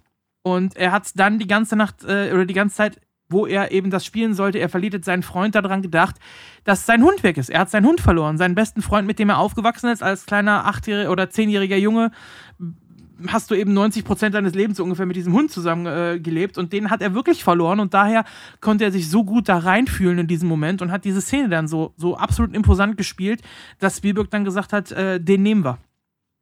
Also man sieht auch in dem YouTube-Video sogar noch, wie er sagt, äh, Kind, du hast den Job. Also ähm, das ist eigentlich ganz interessant, kann man sich gerne mal angucken ja, äh, in diesem YouTube-Video noch. Ich habe das sogar gesehen äh, weil ich das ähm, heute Morgen noch in einem Facts-Video äh, gesehen habe, weil ich habe ja heute Morgen bestimmt 20 äh, ET-Fact-Videos mir reinge reingerendert. Ähm, ähm, das äh, war auch dann, Steven Spielberg war dann auch sofort begeistert und hat gesagt dann so, der ist es und sonst kein anderer. Ja. Der hat dann also auch wirklich sofort ohne weitere Verhandlungen oder irgendwas, ohne weitere Leute irgendwie noch zu gucken, äh, hat der sofort die Rolle gekriegt und äh, das ist schon bemerkenswert. Ich fand auch ähm, seine Ausdrucksweise in dem Casting-Video, wie du schon sagtest, war großartig eigentlich. Ja, und man sieht ihn auch bis heute noch teilweise. Der fällt gar nicht so auf, weil der hat in vielen äh, Filmen noch mitgespielt, die später kamen. Und mhm. bis heute ist er auch noch Schauspieler. Sein letztes Projekt war 2021 eine Miniserie namens Midnight Mass. Äh, wo er äh, mitgespielt hat. Aber ansonsten hat er super viele Filme gemacht über die Jahrzehnte. Äh, die bekanntesten davon wahrscheinlich Gangs of New York, wo er äh, mitgespielt hat. Äh, Alle lieben Lucy hat er mitgespielt. Bei Masters of Horror in der Fernsehserie hat er mitgespielt. Ähm, also das ist schon äh, bei CSI hat er, ich glaube in zwei oder drei Folgen hat er sogar mitgespielt da. Äh, The Mentalist spielt er in der Folge mit.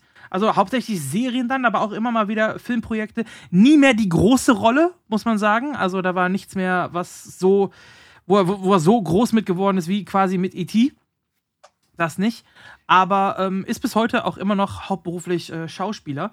Währenddessen Drew Barrymore, die kennt man ja, ist wahrscheinlich der größte Name zumindest von denen, die in E.T. mitspielen, die ja dann der Kinderstar geworden ist. Und äh, also in dem Film in E.T. war sie, glaube ich, sechs Jahre alt, als sie da mitgespielt hat.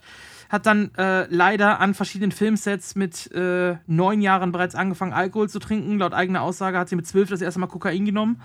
Ist dann okay. Äh, hart abhängig geworden, hat ein, eine ganze Phase, eine ganz lange Phase gehabt, wo sie eben. Ähm, richtig lange äh, eben drogenabhängig war und auch richtig Probleme gehabt hat und so. Ähm, hat sich aber mittlerweile wieder gefangen und spielt auch wieder in äh, einigen Filmen mit mittlerweile. Äh, hat auch da einiges abgeliefert. Der letzte von ihr 2021, A Castle for Christmas, äh, wo sie mitgespielt hat. Also Drew Barrymore sieht man dann doch immer mal wieder. Noch ein kurzer Fun-Fact zu äh, Henry Thomas, hier dem Schauspieler von, von Elliot. Ähm, wusstest du eigentlich, dass der eine Baywatch äh, und Playmate äh, Dame geküsst hat? Geküsst hat? Und zwar in E.T., ja. Die Dame, die er nämlich küsst in dieser Froschszene, da ja. wo er die Frösche, ja, ja, das ist äh, die gute Erika Eleniak und ähm, die ist ein Playmate und äh, hat, glaube ich, sogar auch in ähm, ich meine, in Baywatch mitgespielt. Ich, ich guck das mal eben. Also in der Blob, den, den Film habe ich vor kurzem ja auch gesehen. Äh, da hat sie auf jeden Fall auch eine kleinere Rolle. Ähm, und, ähm, warte mal, ich habe mir das irgendwo notiert. Ja, ich sehe gerade in Full House. Ja, Baywatch, 1989 bis 92 genau. hat sie mitgespielt. Und in Alarmstufe Rot spielt sie die Stripperin aus der, aus der Torte ah, ja, okay. die Steven Seagal da rausgeholt hat. Fand ich ganz interessant, weil ich habe mir nämlich ein Fun Fact Video angeguckt und da ist der Name gefallen und ich dachte mir, scheiße, irgendwoher kennst du den, irgendwoher kennst du den.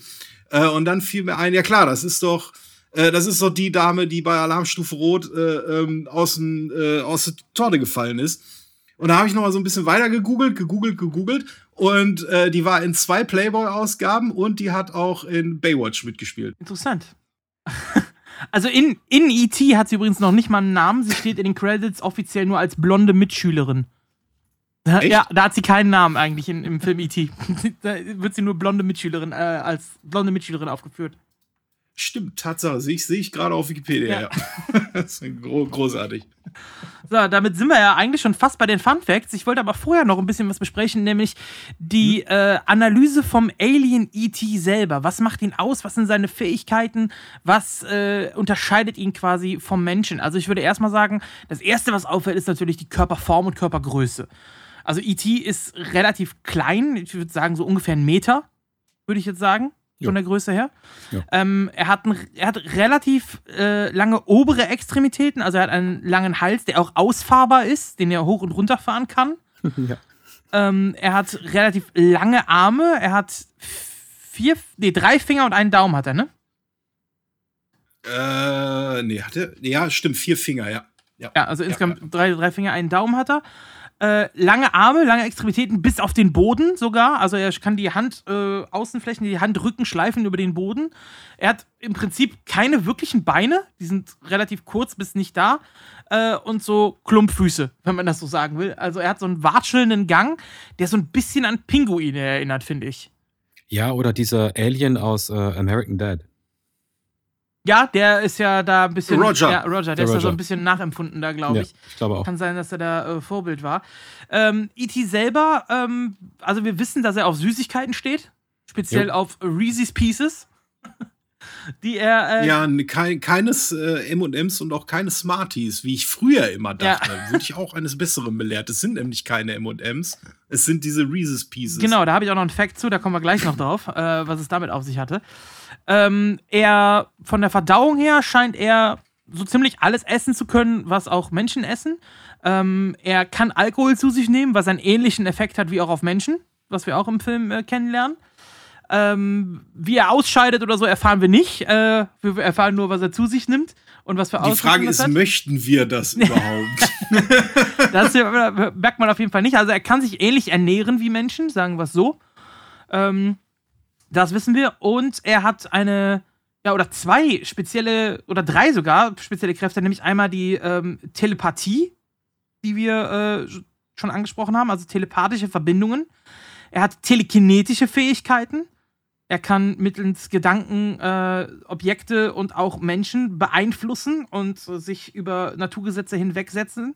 Und er hat äh, magische, in Anführungsstrichen, Heilungsfähigkeiten. Also er kann äh, Leute heilen lassen, indem er seinen Finger zum Leuchten bringt und dann eben Heilung verursacht bei Leuten. Das sehen wir einmal bei einer Schnittwunde bei Elliot, der sich schneidet und ähm, E.T. das dann eben mit seinem Finger äh, zusätzlich noch heilen kann. Also er hat übernatürliche Kräfte. Das, ja, oder so die, die Blume zum Beispiel, ne? Die hat er ja auch ähm, genau. quasi wiederbelebt. Und er hat natürlich eingebaute RGB-Leuchten. Das äh, freut dich bestimmt ja. sehr, Marcel. Richtig, ja. ähm, ja, wobei, aber ich glaube, äh, er heilt die Pflanze nicht, sondern er geht mit dieser Pflanze, wie wir es vorhin auch schon mal gesagt haben, so auch so eine äh, telepathische äh, Verbindung ein. Das ist das, ähm, was ich ansprechen wollte. Das, äh, ja. Weil er heilt die Pflanze und er heilt Elliot. Und zu beidem hat er danach eine telepathische Verbindung. Aber bei Elliot hat das, glaube ich, vorher schon.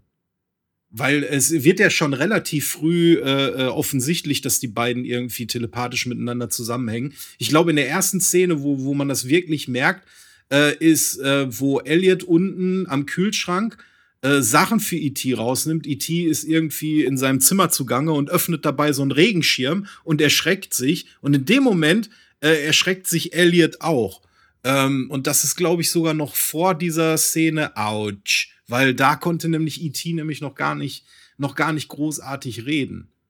Ja, das äh, kann gut sein. Reden hast du gerade angesprochen. Also, äh, er hat eine eigene Sprache äh, wahrscheinlich, die wir am Anfang aber nicht so mitkriegen. Das sind eher so, ja, Schreigeräusche und verschiedene Atemmuster, wie die Außerirdischen untereinander kommunizieren. Das kriegen wir aber auch nur so halb im Wald mit am Anfang.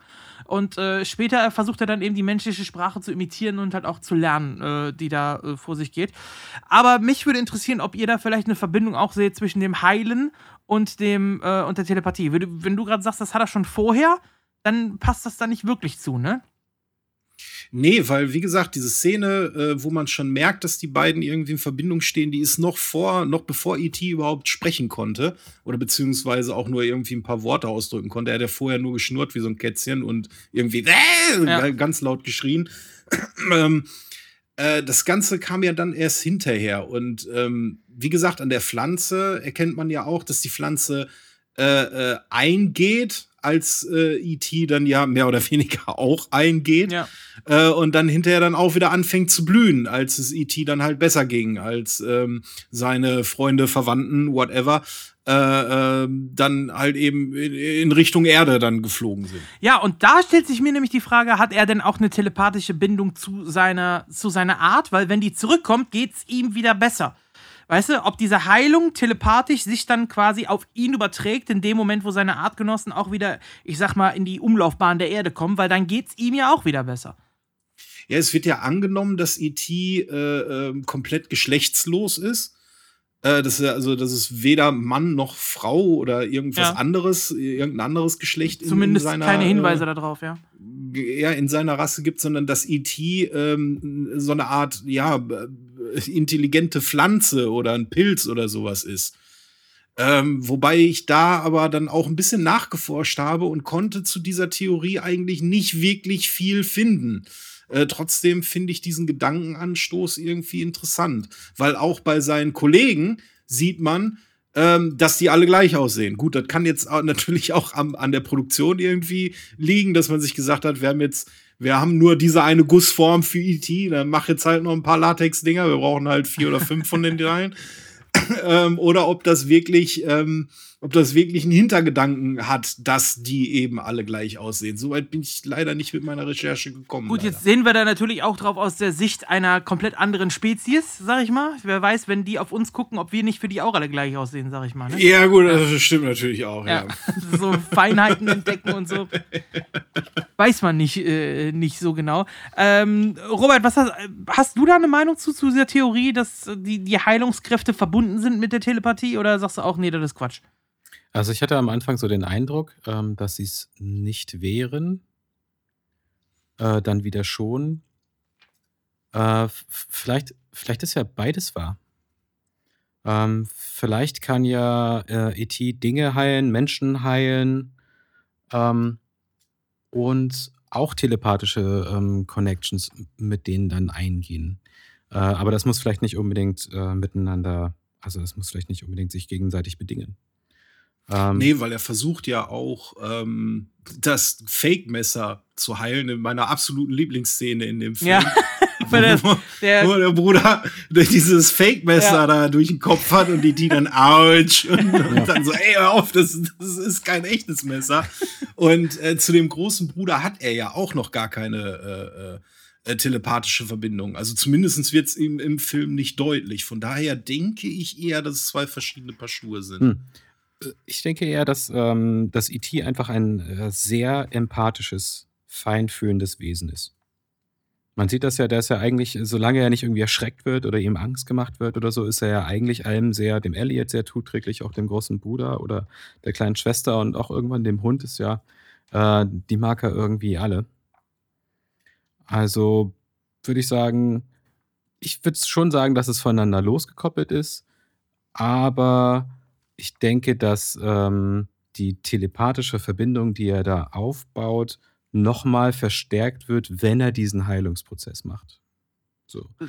Das kann natürlich sein, ja. So. Und selbst wenn es eine Pflanze ist, ähm, wer weiß denn, was er für, für, äh, für Connections hat? Die Pflanze hat ja auch mitgenommen.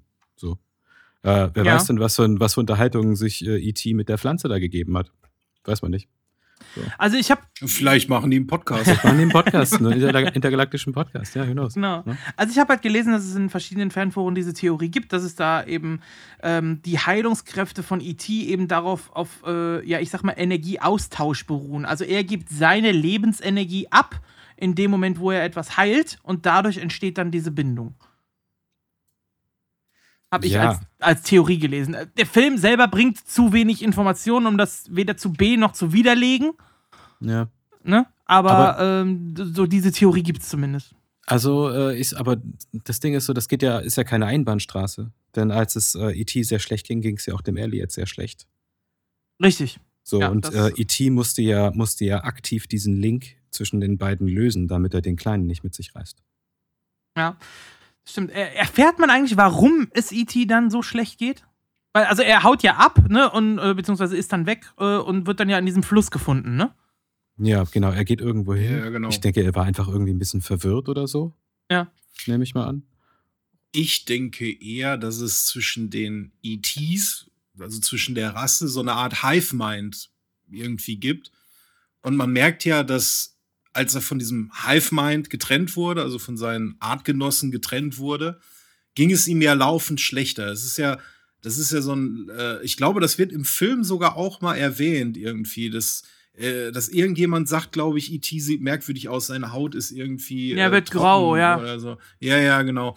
Und ähm, als äh, er dann den Funkspruch halt, also nach Hause telefoniert hat, ähm, kommen die ja wieder und als sie dann in der Nähe von unserem Sonnensystem oder unser Sonnensystem dann irgendwie betreten haben, also auf jeden Fall erdnah irgendwie sind, ähm, ist E.T. ja dann auf einmal wieder quick lebendig. Ich denke mal, das ist sowas wie, so wie bei dem Borg bei Star Trek.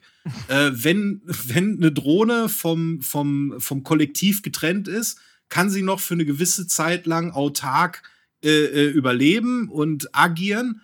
Ähm, sollte eine Drohne aber zu lange vom Kollektiv getrennt sein, stirbt sie halt einfach. Und ich denke mal, so wird das wahrscheinlich mit E.T. auch sein, weil er, äh, es geht ja in dem ganzen Film um nichts anderes als äh, diese telepathische Verbindung, dieses Band zwischen äh, Elliot und, äh, und äh, E.T. Und ich denke einfach, dass das quasi ausschlaggebend ist für, für diese Rasse, dass die halt miteinander äh, so verbunden sind. Weil warum hätte er sonst solche Fähigkeiten? Äh, wahrscheinlich, weil halt eben seine komplette Existenz darauf ausgebaut ist, mit anderen Lebewesen in irgendeiner Art von Verbindung zu stehen. Macht, macht auf jeden Fall Sinn, ja. Also, äh, warum nur mit Menschen verbinden? Wahrscheinlich sind die, ist die Rasse untereinander auch telepathisch verbunden. Das stimmt schon. Das macht auf jeden Fall Sinn. Allerdings, was wieder dagegen spricht, ist, warum merken sie dann nicht, dass einer fehlt? Das wollte ich auch gerade fragen. Also, ich meine, ähm, warum sind die nicht einfach direkt wieder zurückgefahren? Ja. Oder?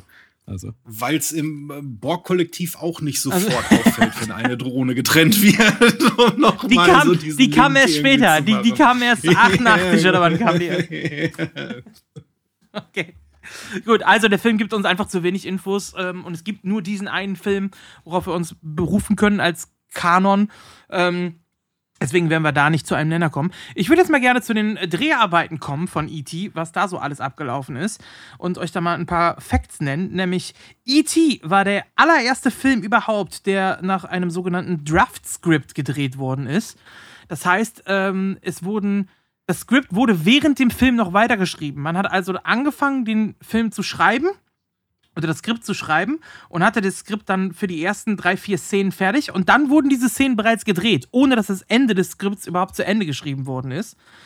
Ähm, wurde quasi während der Dreharbeiten noch weitergeschrieben. Das hatte dementsprechend auch zur Folge, dass der Film chronologisch gedreht worden ist, weil man natürlich nicht wusste, wie geht es überhaupt weiter. Filme heutzutage werden so gedreht, dass es äh, möglichst billig ist. Das heißt, es werden erst an ein und denselben Set alle Szenen geschossen, die an diesem Set stattfinden, die unter diesen äh, mit diesen Kostümen stattfinden und so weiter. Das heißt, die werden äh, eben nicht chronologisch gedreht, sondern so, dass es logistisch am einfachsten und am sinnvollsten ist. Und E.T. war der erste Film, der eben nicht so gedreht worden ist und ein sogenanntes Draft-Script hatte.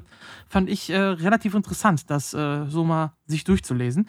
Ähm, was dann auch zur Folge hatte, beziehungsweise was äh, Spielberg damit geplant hatte, auch war, dass am Ende die letzte Szene wo sich alle von E.T. verabschieden, äh, wenn er dann ins, ins Raumschiff steigt, auch wirklich halt der letzte Drehtag im Prinzip war für die Schauspieler. Und gerade als Kind, wenn du dann so ein Jahr oder so an so einem Set bist, wo dann gedreht wird, äh, ist das eine lange Zeit und ein großer Zeit, äh, ein großer Zeitraum in deinem Leben. Und äh, deswegen waren die, die Abschiedstränen und diese E.T. geht jetzt weg und so, ähm, das war schon relativ real. Also die waren halt wirklich traurig, dass es jetzt dann eben zu Ende geht und mussten da gar nicht so viel schauspielern. Das kam dem Ganzen dann äh, auch noch zugute. Also das mal als Effekt generell. Dann ist E.T. der allererste Film, in dem äh, Product Placement äh, vorkam.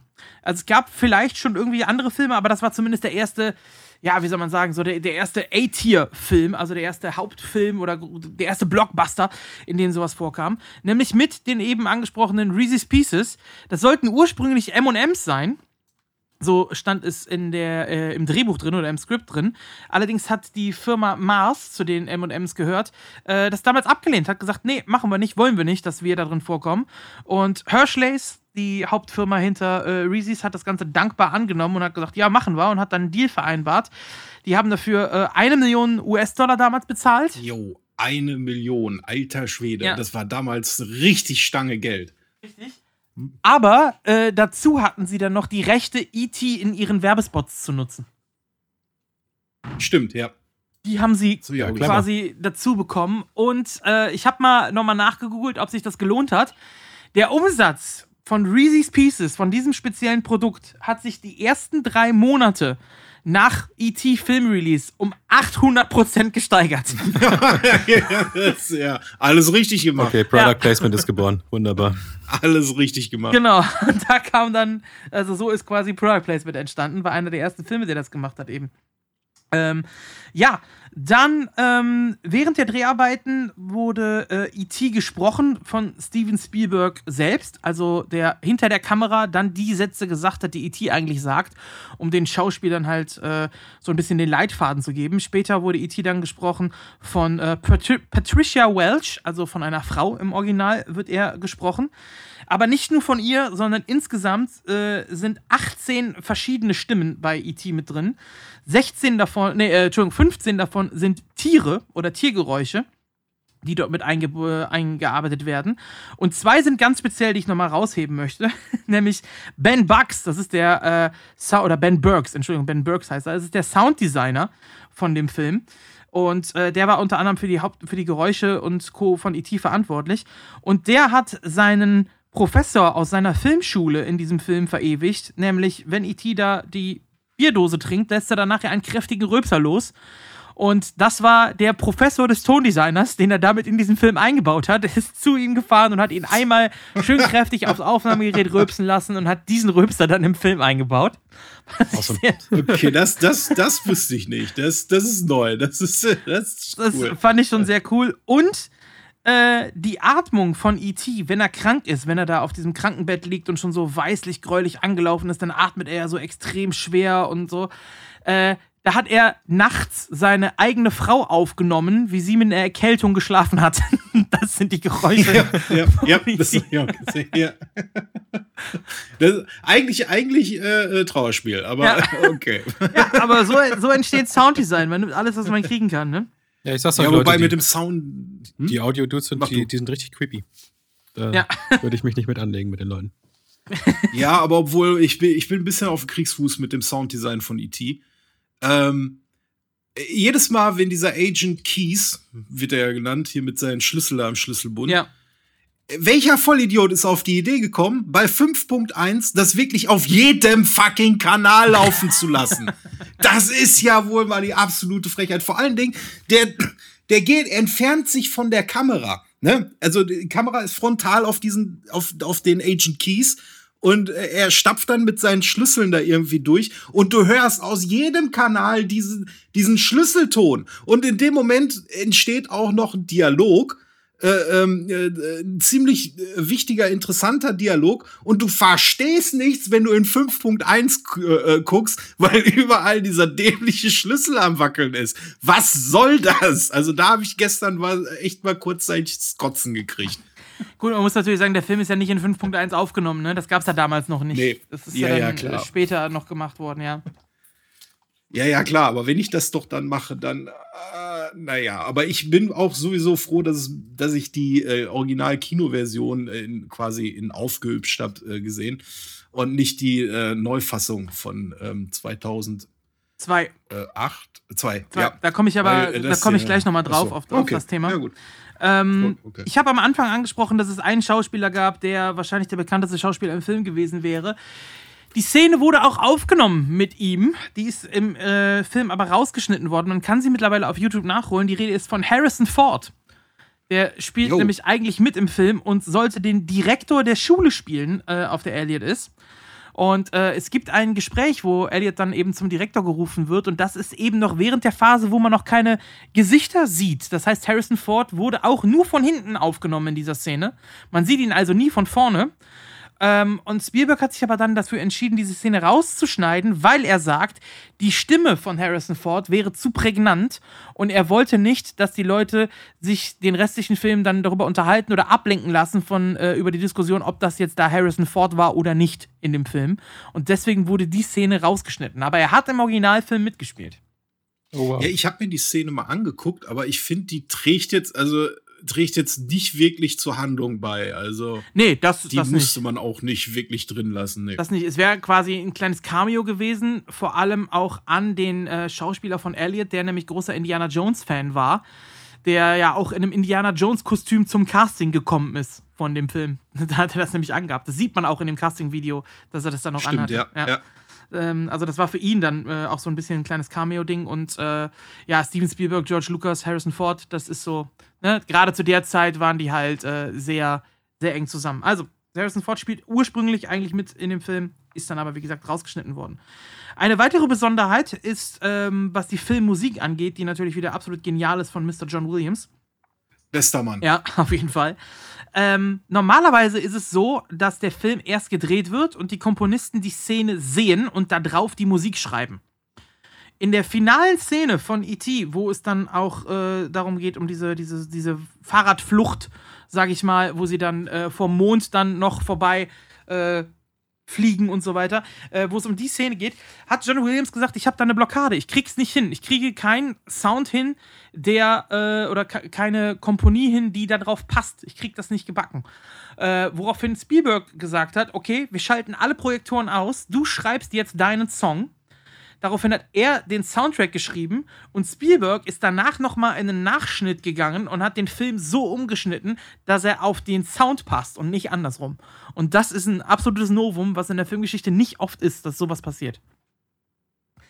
Das ich finde aber, es macht eigentlich so am meisten Sinn, das so zu machen. Also so für mein Verständnis. Es her. ist schon viel schwieriger, glaube ich. Also ich, ich denke mal einfach, weil du hast äh, bei Musik hast du halt einen bestimmten Rhythmus, den du einhalten musst. Ne? Du hast eine bestimmte Taktvorgabe. Äh, klar kannst du natürlich auch, siehe Tool, irgendwelche äh, äh, Timings halt mit untereinander mischen.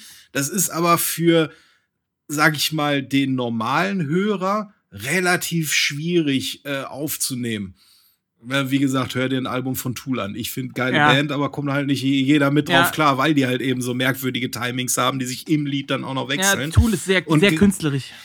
Sehr, sehr speziell, ja. ja. Und auf jeden Fall ähm, äh, denke ich mal, es ist halt einfacher zu komponieren und äh, dann sagen, okay, ich habe jetzt eine Szene, die will ich an die Musik dann anpassen. Ich, also für mein Verständnis her, wenn ich jetzt Regisseur sein würde oder Produzent, ich würde es ehrlich gesagt immer so machen. Aber gut, ich bin ja. Deswegen, deswegen schreibe ich auch nur Pen and Paper Geschichten. Also ich glaube, dass das super schwer ist. Also auch wenn, wenn du äh, Songtexte schreibst oder generell Songs schreibst, machst du ja eigentlich auch erst die Melodie und dann schreibst du den Text da drauf, weil andersrum ist das super schwierig wenn du einen Text hast, da eine Melodie dran anzupassen. Das ist äh, super schwer. Und bei Filmen ist es halt eigentlich so, dass man den Film sieht und sie dann eben da den Score drauf spielen. Aber bei dem Film ja, ja, klar. So. Gut, wie es jetzt einfach ist, wie es schwieriger ist. Vielleicht haben wir ja irgendwelche äh, Leute, Profimusiker oder keine Ahnung, Cutter oder sowas, die diesen Podcast hören. Meldet euch gerne bei uns. thinkpaction.gmail.com oh, ja, und äh, klärt uns da auf, wo die Vor- und Nachteile sind. Oh ja, bitte, sind. das würde mich, das würde mich echt mal interessieren. Ich glaube, das kommt immer ganz auf die Musik drauf an, ne? Also, ähm, wenn man sich jetzt vorstellt, man möchte einen Rap-Song schreiben und du denkst dir, okay, ich schreibe jetzt die Lyrics und dann halt den Beat darunter, das funktioniert nicht. Das kannst du knicken, ne? Ähm, aber jetzt zum Beispiel so ein Singer-Songwriter-Song kann ich mir schon gut vorstellen. Na, du schreibst dann im Prinzip, was du da machst, ist erstmal, du schreibst ein Gedicht oder das, was du halt gerne runterschreiben möchtest, was du da, blutest so ein bisschen dein Herz da irgendwie aus oder ähm, willst da deine Freude darstellen und so und dann kannst du da bestimmt relativ einfach eine Melodie drüber schreiben. Also ich glaube, das ist mal so, mal so, je nachdem, wie man sich darin wohlfühlt. Könnte sein, ja. Ja. Im Film gibt es mehrere Filmfehler, mehrere kleine Filmfehler, die äh, kann man noch mal ein bisschen aufzählen hier. Und zwar äh, relativ am Anfang, wenn ähm, E.T. ins Haus reingelockt wird, lockt er ihn ja über die Haustreppe in sein Zimmer mit den eben angesprochenen Reese's Pieces. Und da gibt es eine Szene, wo man eben nur die Hände von E.T. sieht, die dann die Treppe so hochkommen und danach greifen. Und wenn man links äh, durch das Gitter der Treppe durchguckt, sieht man die Puppeteers, wie sie diese Arme bewegen. Also man sieht quasi die Puppenspieler ähm, in dieser Szene. Dann gibt es einen äh, Schatten von einem Crewmitglied kurz darauf, wenn Elliot in sein Zimmer läuft und da äh, nämlich die, er hat ja die Packung leer und will dann neue Reese's Pieces holen und da sieht man äh, an der Wand Schatten von Crewmitgliedern, die die Tonangel halten und so, sieht man da. Dann in der Bike-Verfolgungsszene sieht man im Auto der Polizisten äh, eine Reflexion des Kamerawagens, der neben dem Auto herfährt. Man sieht das komplette Kamerateam in der Spiegelung äh, im Auto. Ähm, in der Szene, wo die Fahrräder alle in die Luft gehen, äh, also anfangen zu fliegen, sind auf einmal sämtliche Lenker der Fahrräder verschwunden. Müsst ihr mal darauf achten, da sind keine Lenker mehr an den Fahrrädern dran in der Animation. Und Fun Fact, auch Pedale fehlen. Ja, richtig, genau. Die sind auch weg.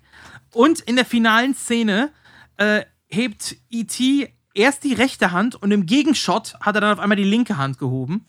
äh, als er sich bei, bei Elliot verabschiedet, wo er dann ja ihm die Träne noch mit seinem leuchtenden Finger so wegwischt. Ähm, das ist auch äh, auf jeden Fall ein Filmfehler. Da wechselt die Hand auf einmal nach, einem, nach einer Schnittszene. 2002 erschien, du hast es eben angesprochen, eine neue Version, in der wurden alle diese Filmfehler rausgeschnitten und Spielberg war der Meinung, dass das eben Film für Kinder ist und man sollte Waffengewalt nicht mit Kindern in Verbindung bringen. Und deswegen wurden sämtliche Waffen aus diesem Film wegretuschiert und durch Taschenlampen und Walkie-Talkies ersetzt. Es ist einfach so dumm. Ja. die rein animiert worden sind. Ähm, das Ganze war von vielen Fans dann auch komplett verhasst und Co. So dass es 2011 dann irgendwann dazu gekommen ist und Spielberg sich äh, besonnen hat und äh, gesagt hat, äh, E.T. steht für sich alleine, wir machen ihn so, wie er jetzt ist. Und seit 2011 gibt es die neue Version, die 2002er Version mit den retuschierten, gibt es nicht mehr. Die wurde vom Markt genommen, also wer sie noch auf DVD hat, der hat sie natürlich. Aber in sämtlichen Streamingdiensten und Co. sieht man heutzutage jetzt das, äh, wieder die Originalszenen, also wieder mit äh, Waffen und auch mit diesen Filmfehlern, die drin sind. Der ist teilweise ein bisschen polished, sagt man ja, also HD Programme drüber laufen lassen, plus eben ähm, den, die 5.1-Kanäle, wie du eben schon angesprochen hast. Aber diese Filmfehler sind jetzt alle wieder drin. Ja, und Gott sei Dank ist dann auch dieser ekelhafte CGI-ET weg. Ja. Der geht ja gar nicht, Alter. Also ich habe mir so eine Cut-Comparison mal angeguckt. Ähm, aber ich habe den irgendwann auch mal gesehen, den, die, diese Remastered e-, Edition oder Reworked Edition. Ey, dieses CGI-ET, sorry, aber der geht, der geht gar nicht, ey. Das sieht ja echt absolut furchtbar aus. Ja, da ähm, da gebe ich dir absolut recht. Aber generell, das ist halt immer so die Frage, ne? Also mit, mit Puppeteers und so ist, ist auch heute immer noch geiler. Also wenn du jetzt heute so Serien siehst wie Mandalorian und so, Practical Effects werden ja langsam wieder größer geschrieben, zum Glück. Und es sieht einfach immer besser aus wie CGI. Egal wie weit voran die Technik jetzt ist, mittlerweile ist. Ich meine, wir sind jetzt 40 Jahre, ist E.T. fast alt jetzt mittlerweile. Und ähm, ja, wir sind wesentlich weiter, was Computertechnik angeht, aber immer noch siehst du Unterschiede zwischen CGI und eben Practical Effects. Und ich denke, das Beste aktuell ist eigentlich eine Mischung aus beidem. Ähm, absolut, aber da, das bringt mich gerade auf eine interessante Frage äh, an euch beide. Würdet ihr sagen, E.T. ist gut gealtert? Ja, absolut. Da bin ich nämlich komplett ah, anderer Meinung. Ich, die Definition von gut gealtert ist jetzt die Frage. Ne? Also wenn du den jetzt heute einem, ich sag mal, einem Zwölfjährigen zeigst, der sich vorher MCU-Filme angeguckt hat, der wird dir sagen, was ist das denn für ein Scheiß? Hm. Ähm, ja, nein, aber ja? Ähm, ich sag mal, ähm, zum gleichen Zeitpunkt äh, ist halt einer der geilsten Filme, die je gedreht wurden, rausgekommen. Äh, auf meiner äh, ewigen äh, Lieblingsfilmliste ist dieser Film auf Platz zwei. Äh, John Carpenters bester Film der je gedreht wurde, den er je gedreht hat. The Thing meinst du? Er ist zur gleichen, ja, ist zur gleichen ja. Zeit rausgekommen. Ist halt natürlich kein Familienfilm, ja. The Thing, weil ist halt nicht so nicht so familientauglich wie eine kleine Kackwurst, die durchs Haus rennt und nach Hause telefonieren will. Ähm, aber wenn ich jetzt und ich habe mir Back to Back angeguckt, also ich habe gestern Abend E.T. geguckt und heute Morgen habe ich mir The Thing angeguckt und The Thing ist halt tausendmal geiler gealtert als als E.T. Von den Effekten her. Weil, von den Effekten her, auf jeden Fall, weil alleine auch schon, ich will gar nicht sagen, dass die Animatronics irgendwie schlecht sind oder so, aber wenn ich, äh, äh wenn ich mir gucke, so die, die Mimik von E.T., ich meine, der hat jetzt nicht wirklich großen Ausdruck irgendwie. Und wenn ich mir dann so die Monster von The Thing irgendwie angucke, wo wirklich alles sich bewegt und, und, und äh, äh, irgendwie drehbar ist und äh, Münder, die offen sind und im, dann, dann, dann äh, die nächste Szene ein völlig anderes Monster, was völlig anders aufgebaut ist. Ne? Das heißt also, wir haben nicht nur mehr Varietät, sondern auch noch die Varietät äh, sehen dann, haben, haben auch noch viel mehr äh, bewegliche Teile oder Effekte als jetzt äh, E.T., der irgendwie gefühlt im ganzen Film halt nur fünf Gesichtsausdrücke irgendwie hat. Und ähm, das fand ich schon irgendwie dann so, wo ich sage, im direkten Vergleich zu einem Film, der genau zum gleichen Zeitpunkt rausgekommen ist, ist E.T. im Gegensatz zu The Thing auf jeden Fall deutlich schlechter gealtert. Finde ich, ist meine Meinung. Also bei, bei The Thing muss ich also. dazu nochmal sagen, dass die ganzen Monstrositäten, sage ich jetzt einfach mal, die basieren ja aber auch größtenteils immer auf äh, Menschen. Also es sind ja Menschen, die sich dann verwandeln. So, und die Gesichter, die hast du ja dann noch. Währenddessen bei E.T. hast du natürlich einen, einen Außerirdischen. Das heißt, du hast ein nicht menschliches Gesicht. Dass du da weniger Mimik oder so rein interpretieren kannst, finde ich aber relativ logisch.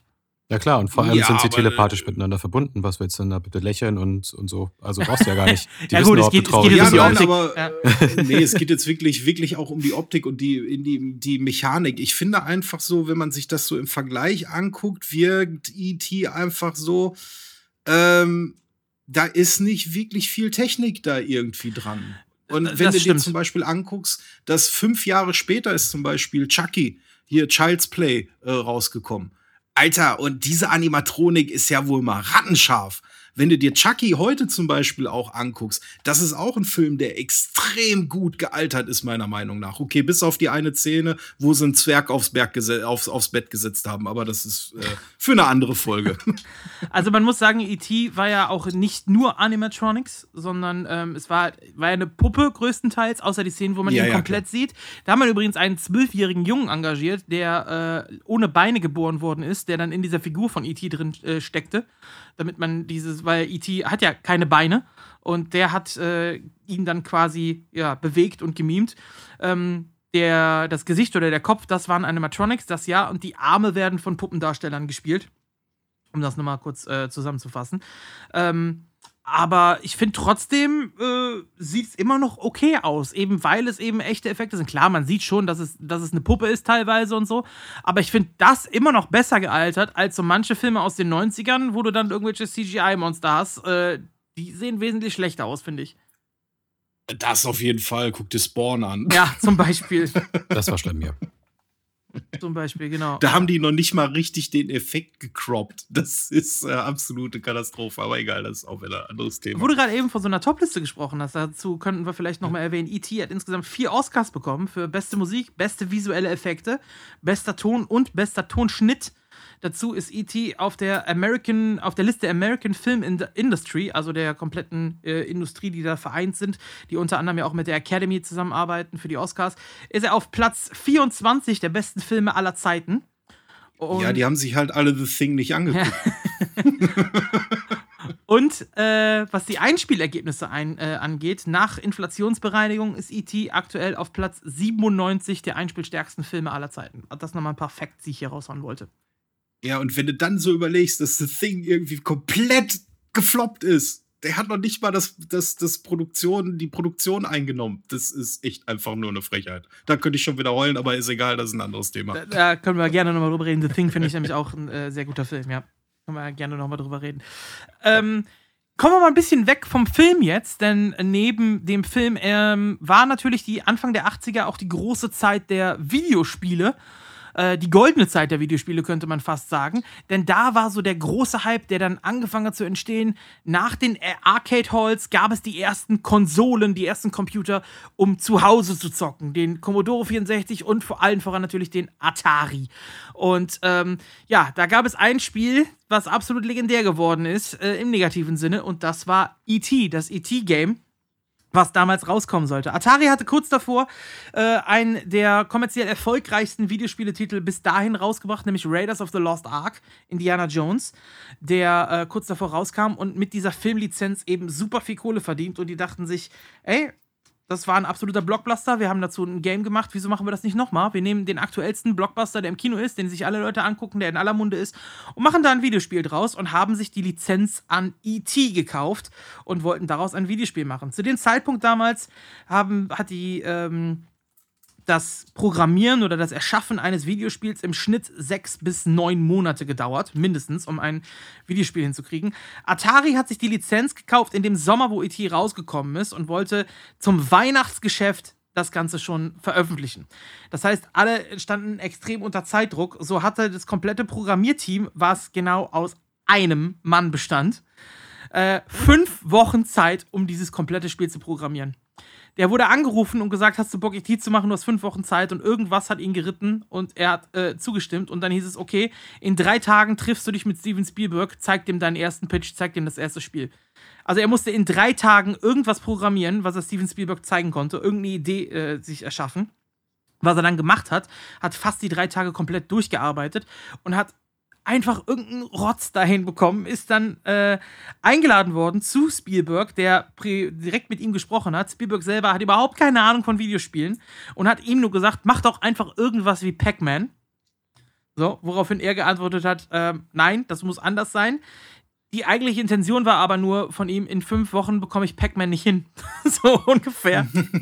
und hat dann gesagt, das muss anders sein. Äh, worauf er dann in fünf Wochen halt ein Spiel programmiert hat, welches Spielberg dann selber nach diesen fünf Wochen auch abgenommen hat und gesagt hat, ja, ist in Ordnung, das releasen wir so. Wie gesagt, Spielberg selber hat keine Ahnung gehabt von Videospielen. Und mit dem, mit dem Okay von Spielberg, mit dem ET-Titel drauf und mit allem drum und dran dachte sich Atari, das kann doch gar nicht schief gehen. Wir geben direkt einfach mal 5 Millionen Kopien in Auftrag, was zu dem Zeitpunkt eine irrsinnig riesige Menge war. Ja, und als das Spiel dann rauskam, im Ende, zum Ende September, weil es eben auf dem Weihnachtsma äh, im Weihnachtsgeschäft hätte verkauft werden sollen, Ende September kam es dann raus, ähm, ja, hat die Kritik es komplett zerrissen und äh, es zählt mittlerweile bis heute als eines der schlechtesten Spiele aller Zeiten. Die Kopien gingen überhaupt nicht weg. Es sind absolute Ladenhüter gewesen. Äh, es ging dann später sogar so weit, dass die Kopien ähm, verbuddelt worden sind in der Wüste von Nevada. Dass die auf LKWs geladen worden sind. Die haben riesige Gruben ausgehoben und haben dort diese Spiele verbuddelt.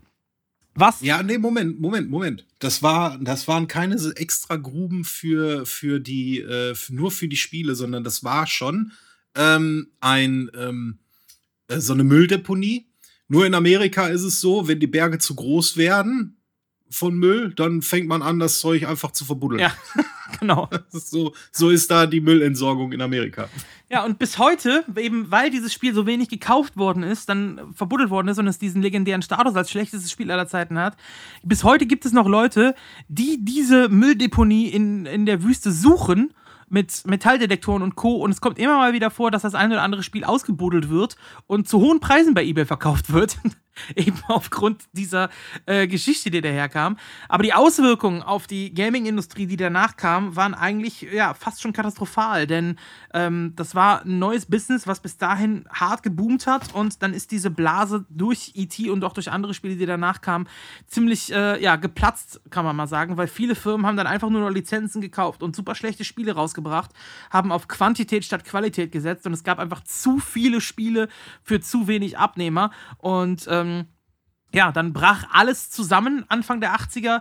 Die Spieleindustrie war schon totgesagt. Alles ging, den, äh, ging bergab, bis dann ein gewisser Herr Miyamoto irgendwann kam mit Mario und der Rest ist, glaube ich, Geschichte. Der hat dann quasi das Extra-Leben dann nochmal eingelöst, wo dann alles wieder bergauf ging. Aber E.T., das Spiel, war zumindest eine Zeit lang, äh, galt es als der Tod der Videospielindustrie generell. Also das ist schon, ist schon eine Hausnummer, wenn du das so ablieferst.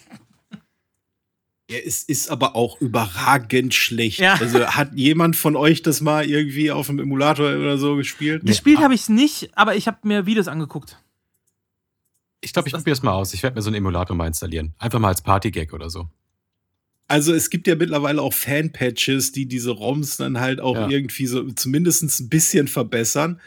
Aber ich hab's mal irgendwann vor Jahren mal so aus äh, Fun einer Freude äh, habe ich das mal, ey, es ist einfach ein saumäßig schlechtes Spiel. Du musst überlegen, du rennst als IT dann halt da rum und musst Teile für dein Telefon besorgen, damit du nach Hause telefonieren kannst. Mit jedem Schritt verbrauchst du Lebensenergie, was schon mal erstmal grundsätzlich eine merkwürdige äh, Designentscheidung ist. Ähm, dann musst du irgendwelche Löcher runterkraxeln, also fällst du in Löcher rein. Wenn da unten allerdings kein, ähm, äh, kein Telefonteil ist, musst du dich halt wieder rausklettern aus diesem Loch, was auch noch mal wieder richtig viel Lebensenergie irgendwie kostet. Und äh, irgendwann fangen fang dann auch an, die irgendwelche Ärzte dir irgendwie hinterher zu rennen oder irgendwelche Geheimagenten irgendwie hinterher zu rennen. Ähm, was das Ganze natürlich auch nicht, nicht unbedingt einfacher macht. Also, ich weiß, weiß nicht, falls ihr Mario Maker 2 kennt, es gibt da so eine Art Level, die nennen sich immer Pick a Pipe ähm, Mar äh, Mario Maker kannst du halt deine eigenen Mario-Levels kreieren mhm. und Pick a Pipe ist einfach nur, du hast äh, 25 äh, Pipes auf dem Boden äh, und nur eine davon führt dich zum Ziel, alle anderen, äh, äh, ja, bist du halt, ist halt Instant Death. Und genau so ist dieses Spiel halt einfach auch. Du brauchst halt wirklich extrem Glück. Du kannst halt nicht lange vorausplanen. Du kannst nicht irgendwie taktisch irgendwie agieren. Es geht einfach nicht. Äh, sondern es hat wirklich einfach nur mit Glück zu tun, dass du diese Telefonteile halt rechtzeitig findest. Und das ist das einzige Game-Prinzip. Das ist krass. Und es ist auch noch wow. komplett in grün-weiß, ne? Jo. Ja. Jo. Also du hast zwei Farben, grünen Hintergrund und weiß die Figuren drauf oben. Ja. Also reingucken lohnt sich zumindest mal. Wenn ihr es noch nicht gesehen habt, guckt es euch mal ähm, auf YouTube an. Ja, dann haben wir noch ähm, ein weiteres Thema, äh, was gerade mir äh, sehr entgegenkommt als großen Star Wars-Fan, nämlich eine Theorie, die besagt, E.T. spielt im Star Wars-Universum. Und da gibt es diverse Hinweise drauf, nämlich, ähm, also Star Wars generell kommt in E.T. ja häufiger vor. Das fängt schon an, äh, ganz am Anfang, wo er äh, E.T. ja seine Actionfiguren zeigt. Das sind ja Figuren aus Star Wars. Ich glaube, Greedo hat er da ja in der Hand als Figur, ne? Ja, also einige. Ich glaube, ja. Einige, also er hat sie ja auch bei Namen genannt. Ich glaube, Boba Fett ja. hat er auch genannt oder so.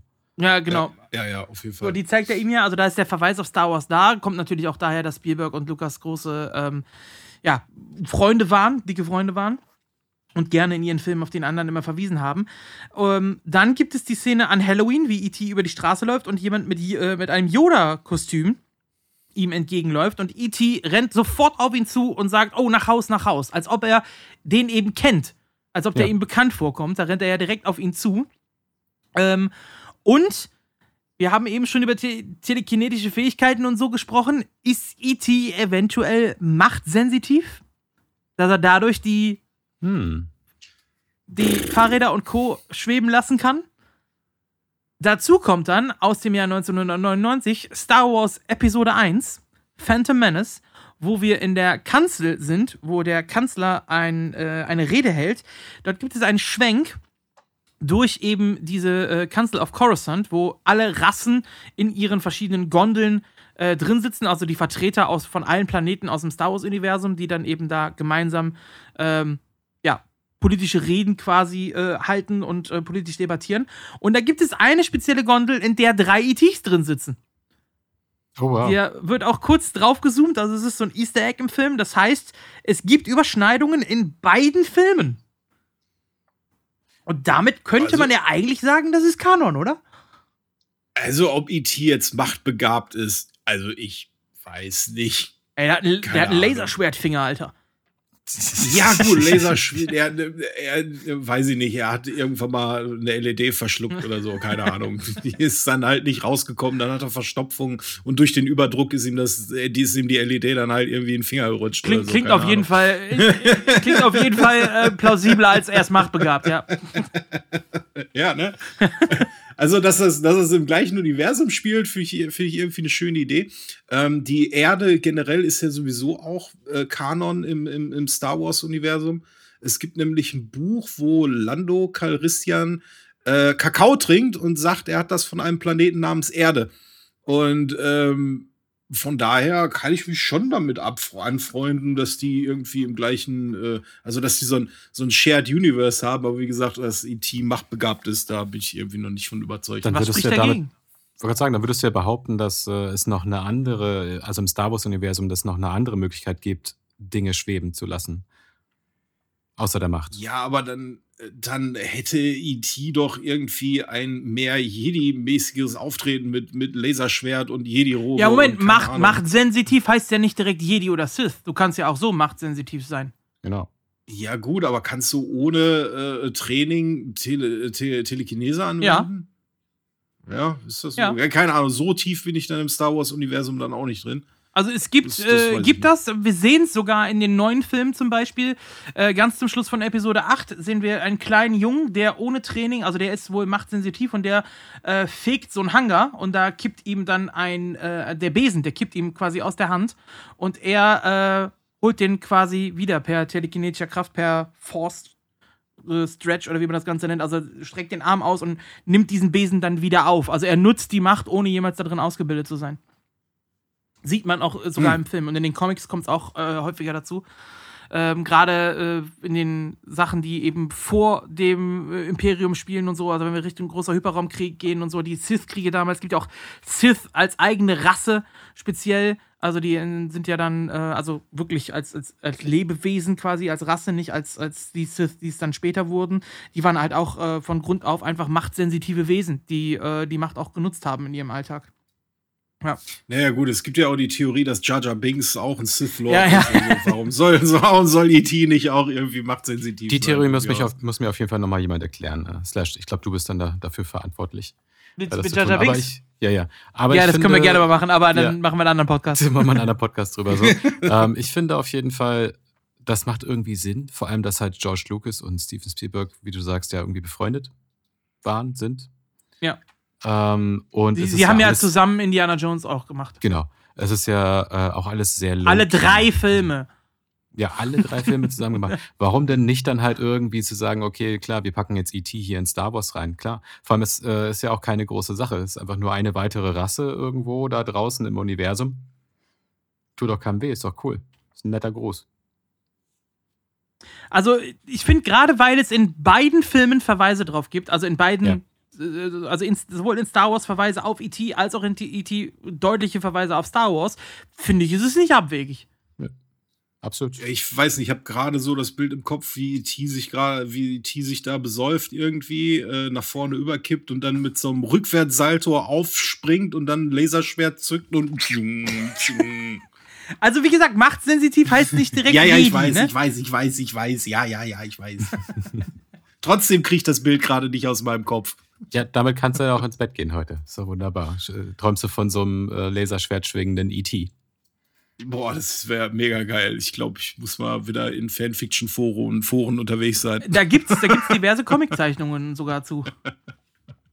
Wie E.T. mit dem Laserschwert? Ja, ja. Das ist riesengeil. Muss ich gleich mal da googeln. Gibt es auf jeden Fall. Warte, ich, ich schicke dir jetzt gerade bei uns im Discord. Können wir ja äh, verlinken in den äh, Show Notes. Aber da gibt's. Ja, habe ich, hab ich dir gerade geschickt. So. Ja, das ist ja mega geil. Ja. Vor allen Dingen dieses ekelhafte Smuggy-Grinsen dabei. Also guckt in die Shownotes rein, da äh, machen wir euch den Link rein, falls ihr das Bild dann auch sehen wollt. Oder im ja. Discord, wenn wir es auch posten, im äh, ThinkPaction-Kanal.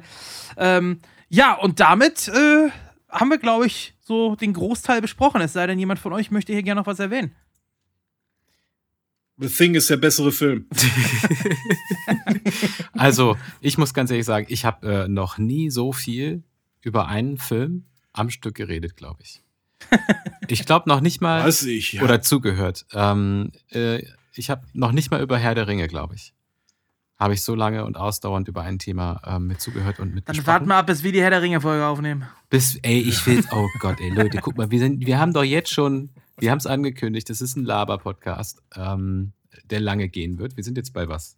Äh, ja, so zweieinhalb Stunden ungefähr. Zweieinhalb Stunden ungefähr, auf jeden Fall.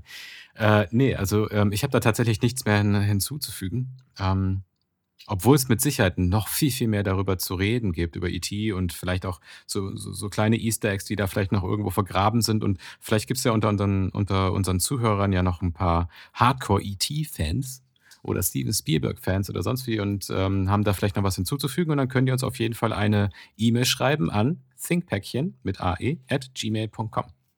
Genau, oder Social Media, Instagram und Twitter könnt ihr uns natürlich auch anschreiben. Genau dasselbe, Thinkpäckchen mit AE. Oder eben ins Discord, da gibt es den extra Kanal für Thinkpäckchen. Alles am Start. Ja, meine Herren, so, dann. Äh, äh Warte, warte, warte. Ja? Ich habe noch ein kleines Bonbönchen, bevor ich euch hier, bevor ich die Klasse entlasse. Ja, dann gib uns noch einen, einen Betthupferl. ich habe noch, ich habe noch zwei, zwei, drei kleine, äh, kleine äh, Fun Facts. Und zwar, äh, es sollte äh, eine Fortsetzung zu ET geben. Es wurde auch schon gepitcht, gepitcht, gepitcht ohne Ende. Und zwar eine Fortsetzung hätte wäre gewesen, dass ähm, die Rasse von, von, äh, von der IT e ist, ähm, dass, es, dass die quasi so zwei äh, äh, Gruppen hat und eine Gruppe aggressiver ist als die, die wir schon kennengelernt haben und dass diese dann halt ähm, ja mehr oder weniger das Dörfchen, in dem Elliot auch lebt, terrorisiert. Aus diesem Drehbuch-Pitch ist dann hinterher Gremlins geworden. Geil. Echt? ja. Und äh, es gab einen Pitch, ähm, der hat George Lucas aber gesagt, nein, mache ich nicht, weil da mal, da war George Lucas noch integer und wollte äh, Filme machen, weil er Bock drauf hat und nicht äh, die Cash Cow melken. Äh, Jurassic Park. ähm, äh, äh, gab's noch George, mal Moment, George, George Lucas oder Spielberg? Äh, Steven Spielberg. Okay, ja, weil du, du hast Lukas gesagt. Ah, okay. Ach, Entschuldigung, ich meine aber Spielberg.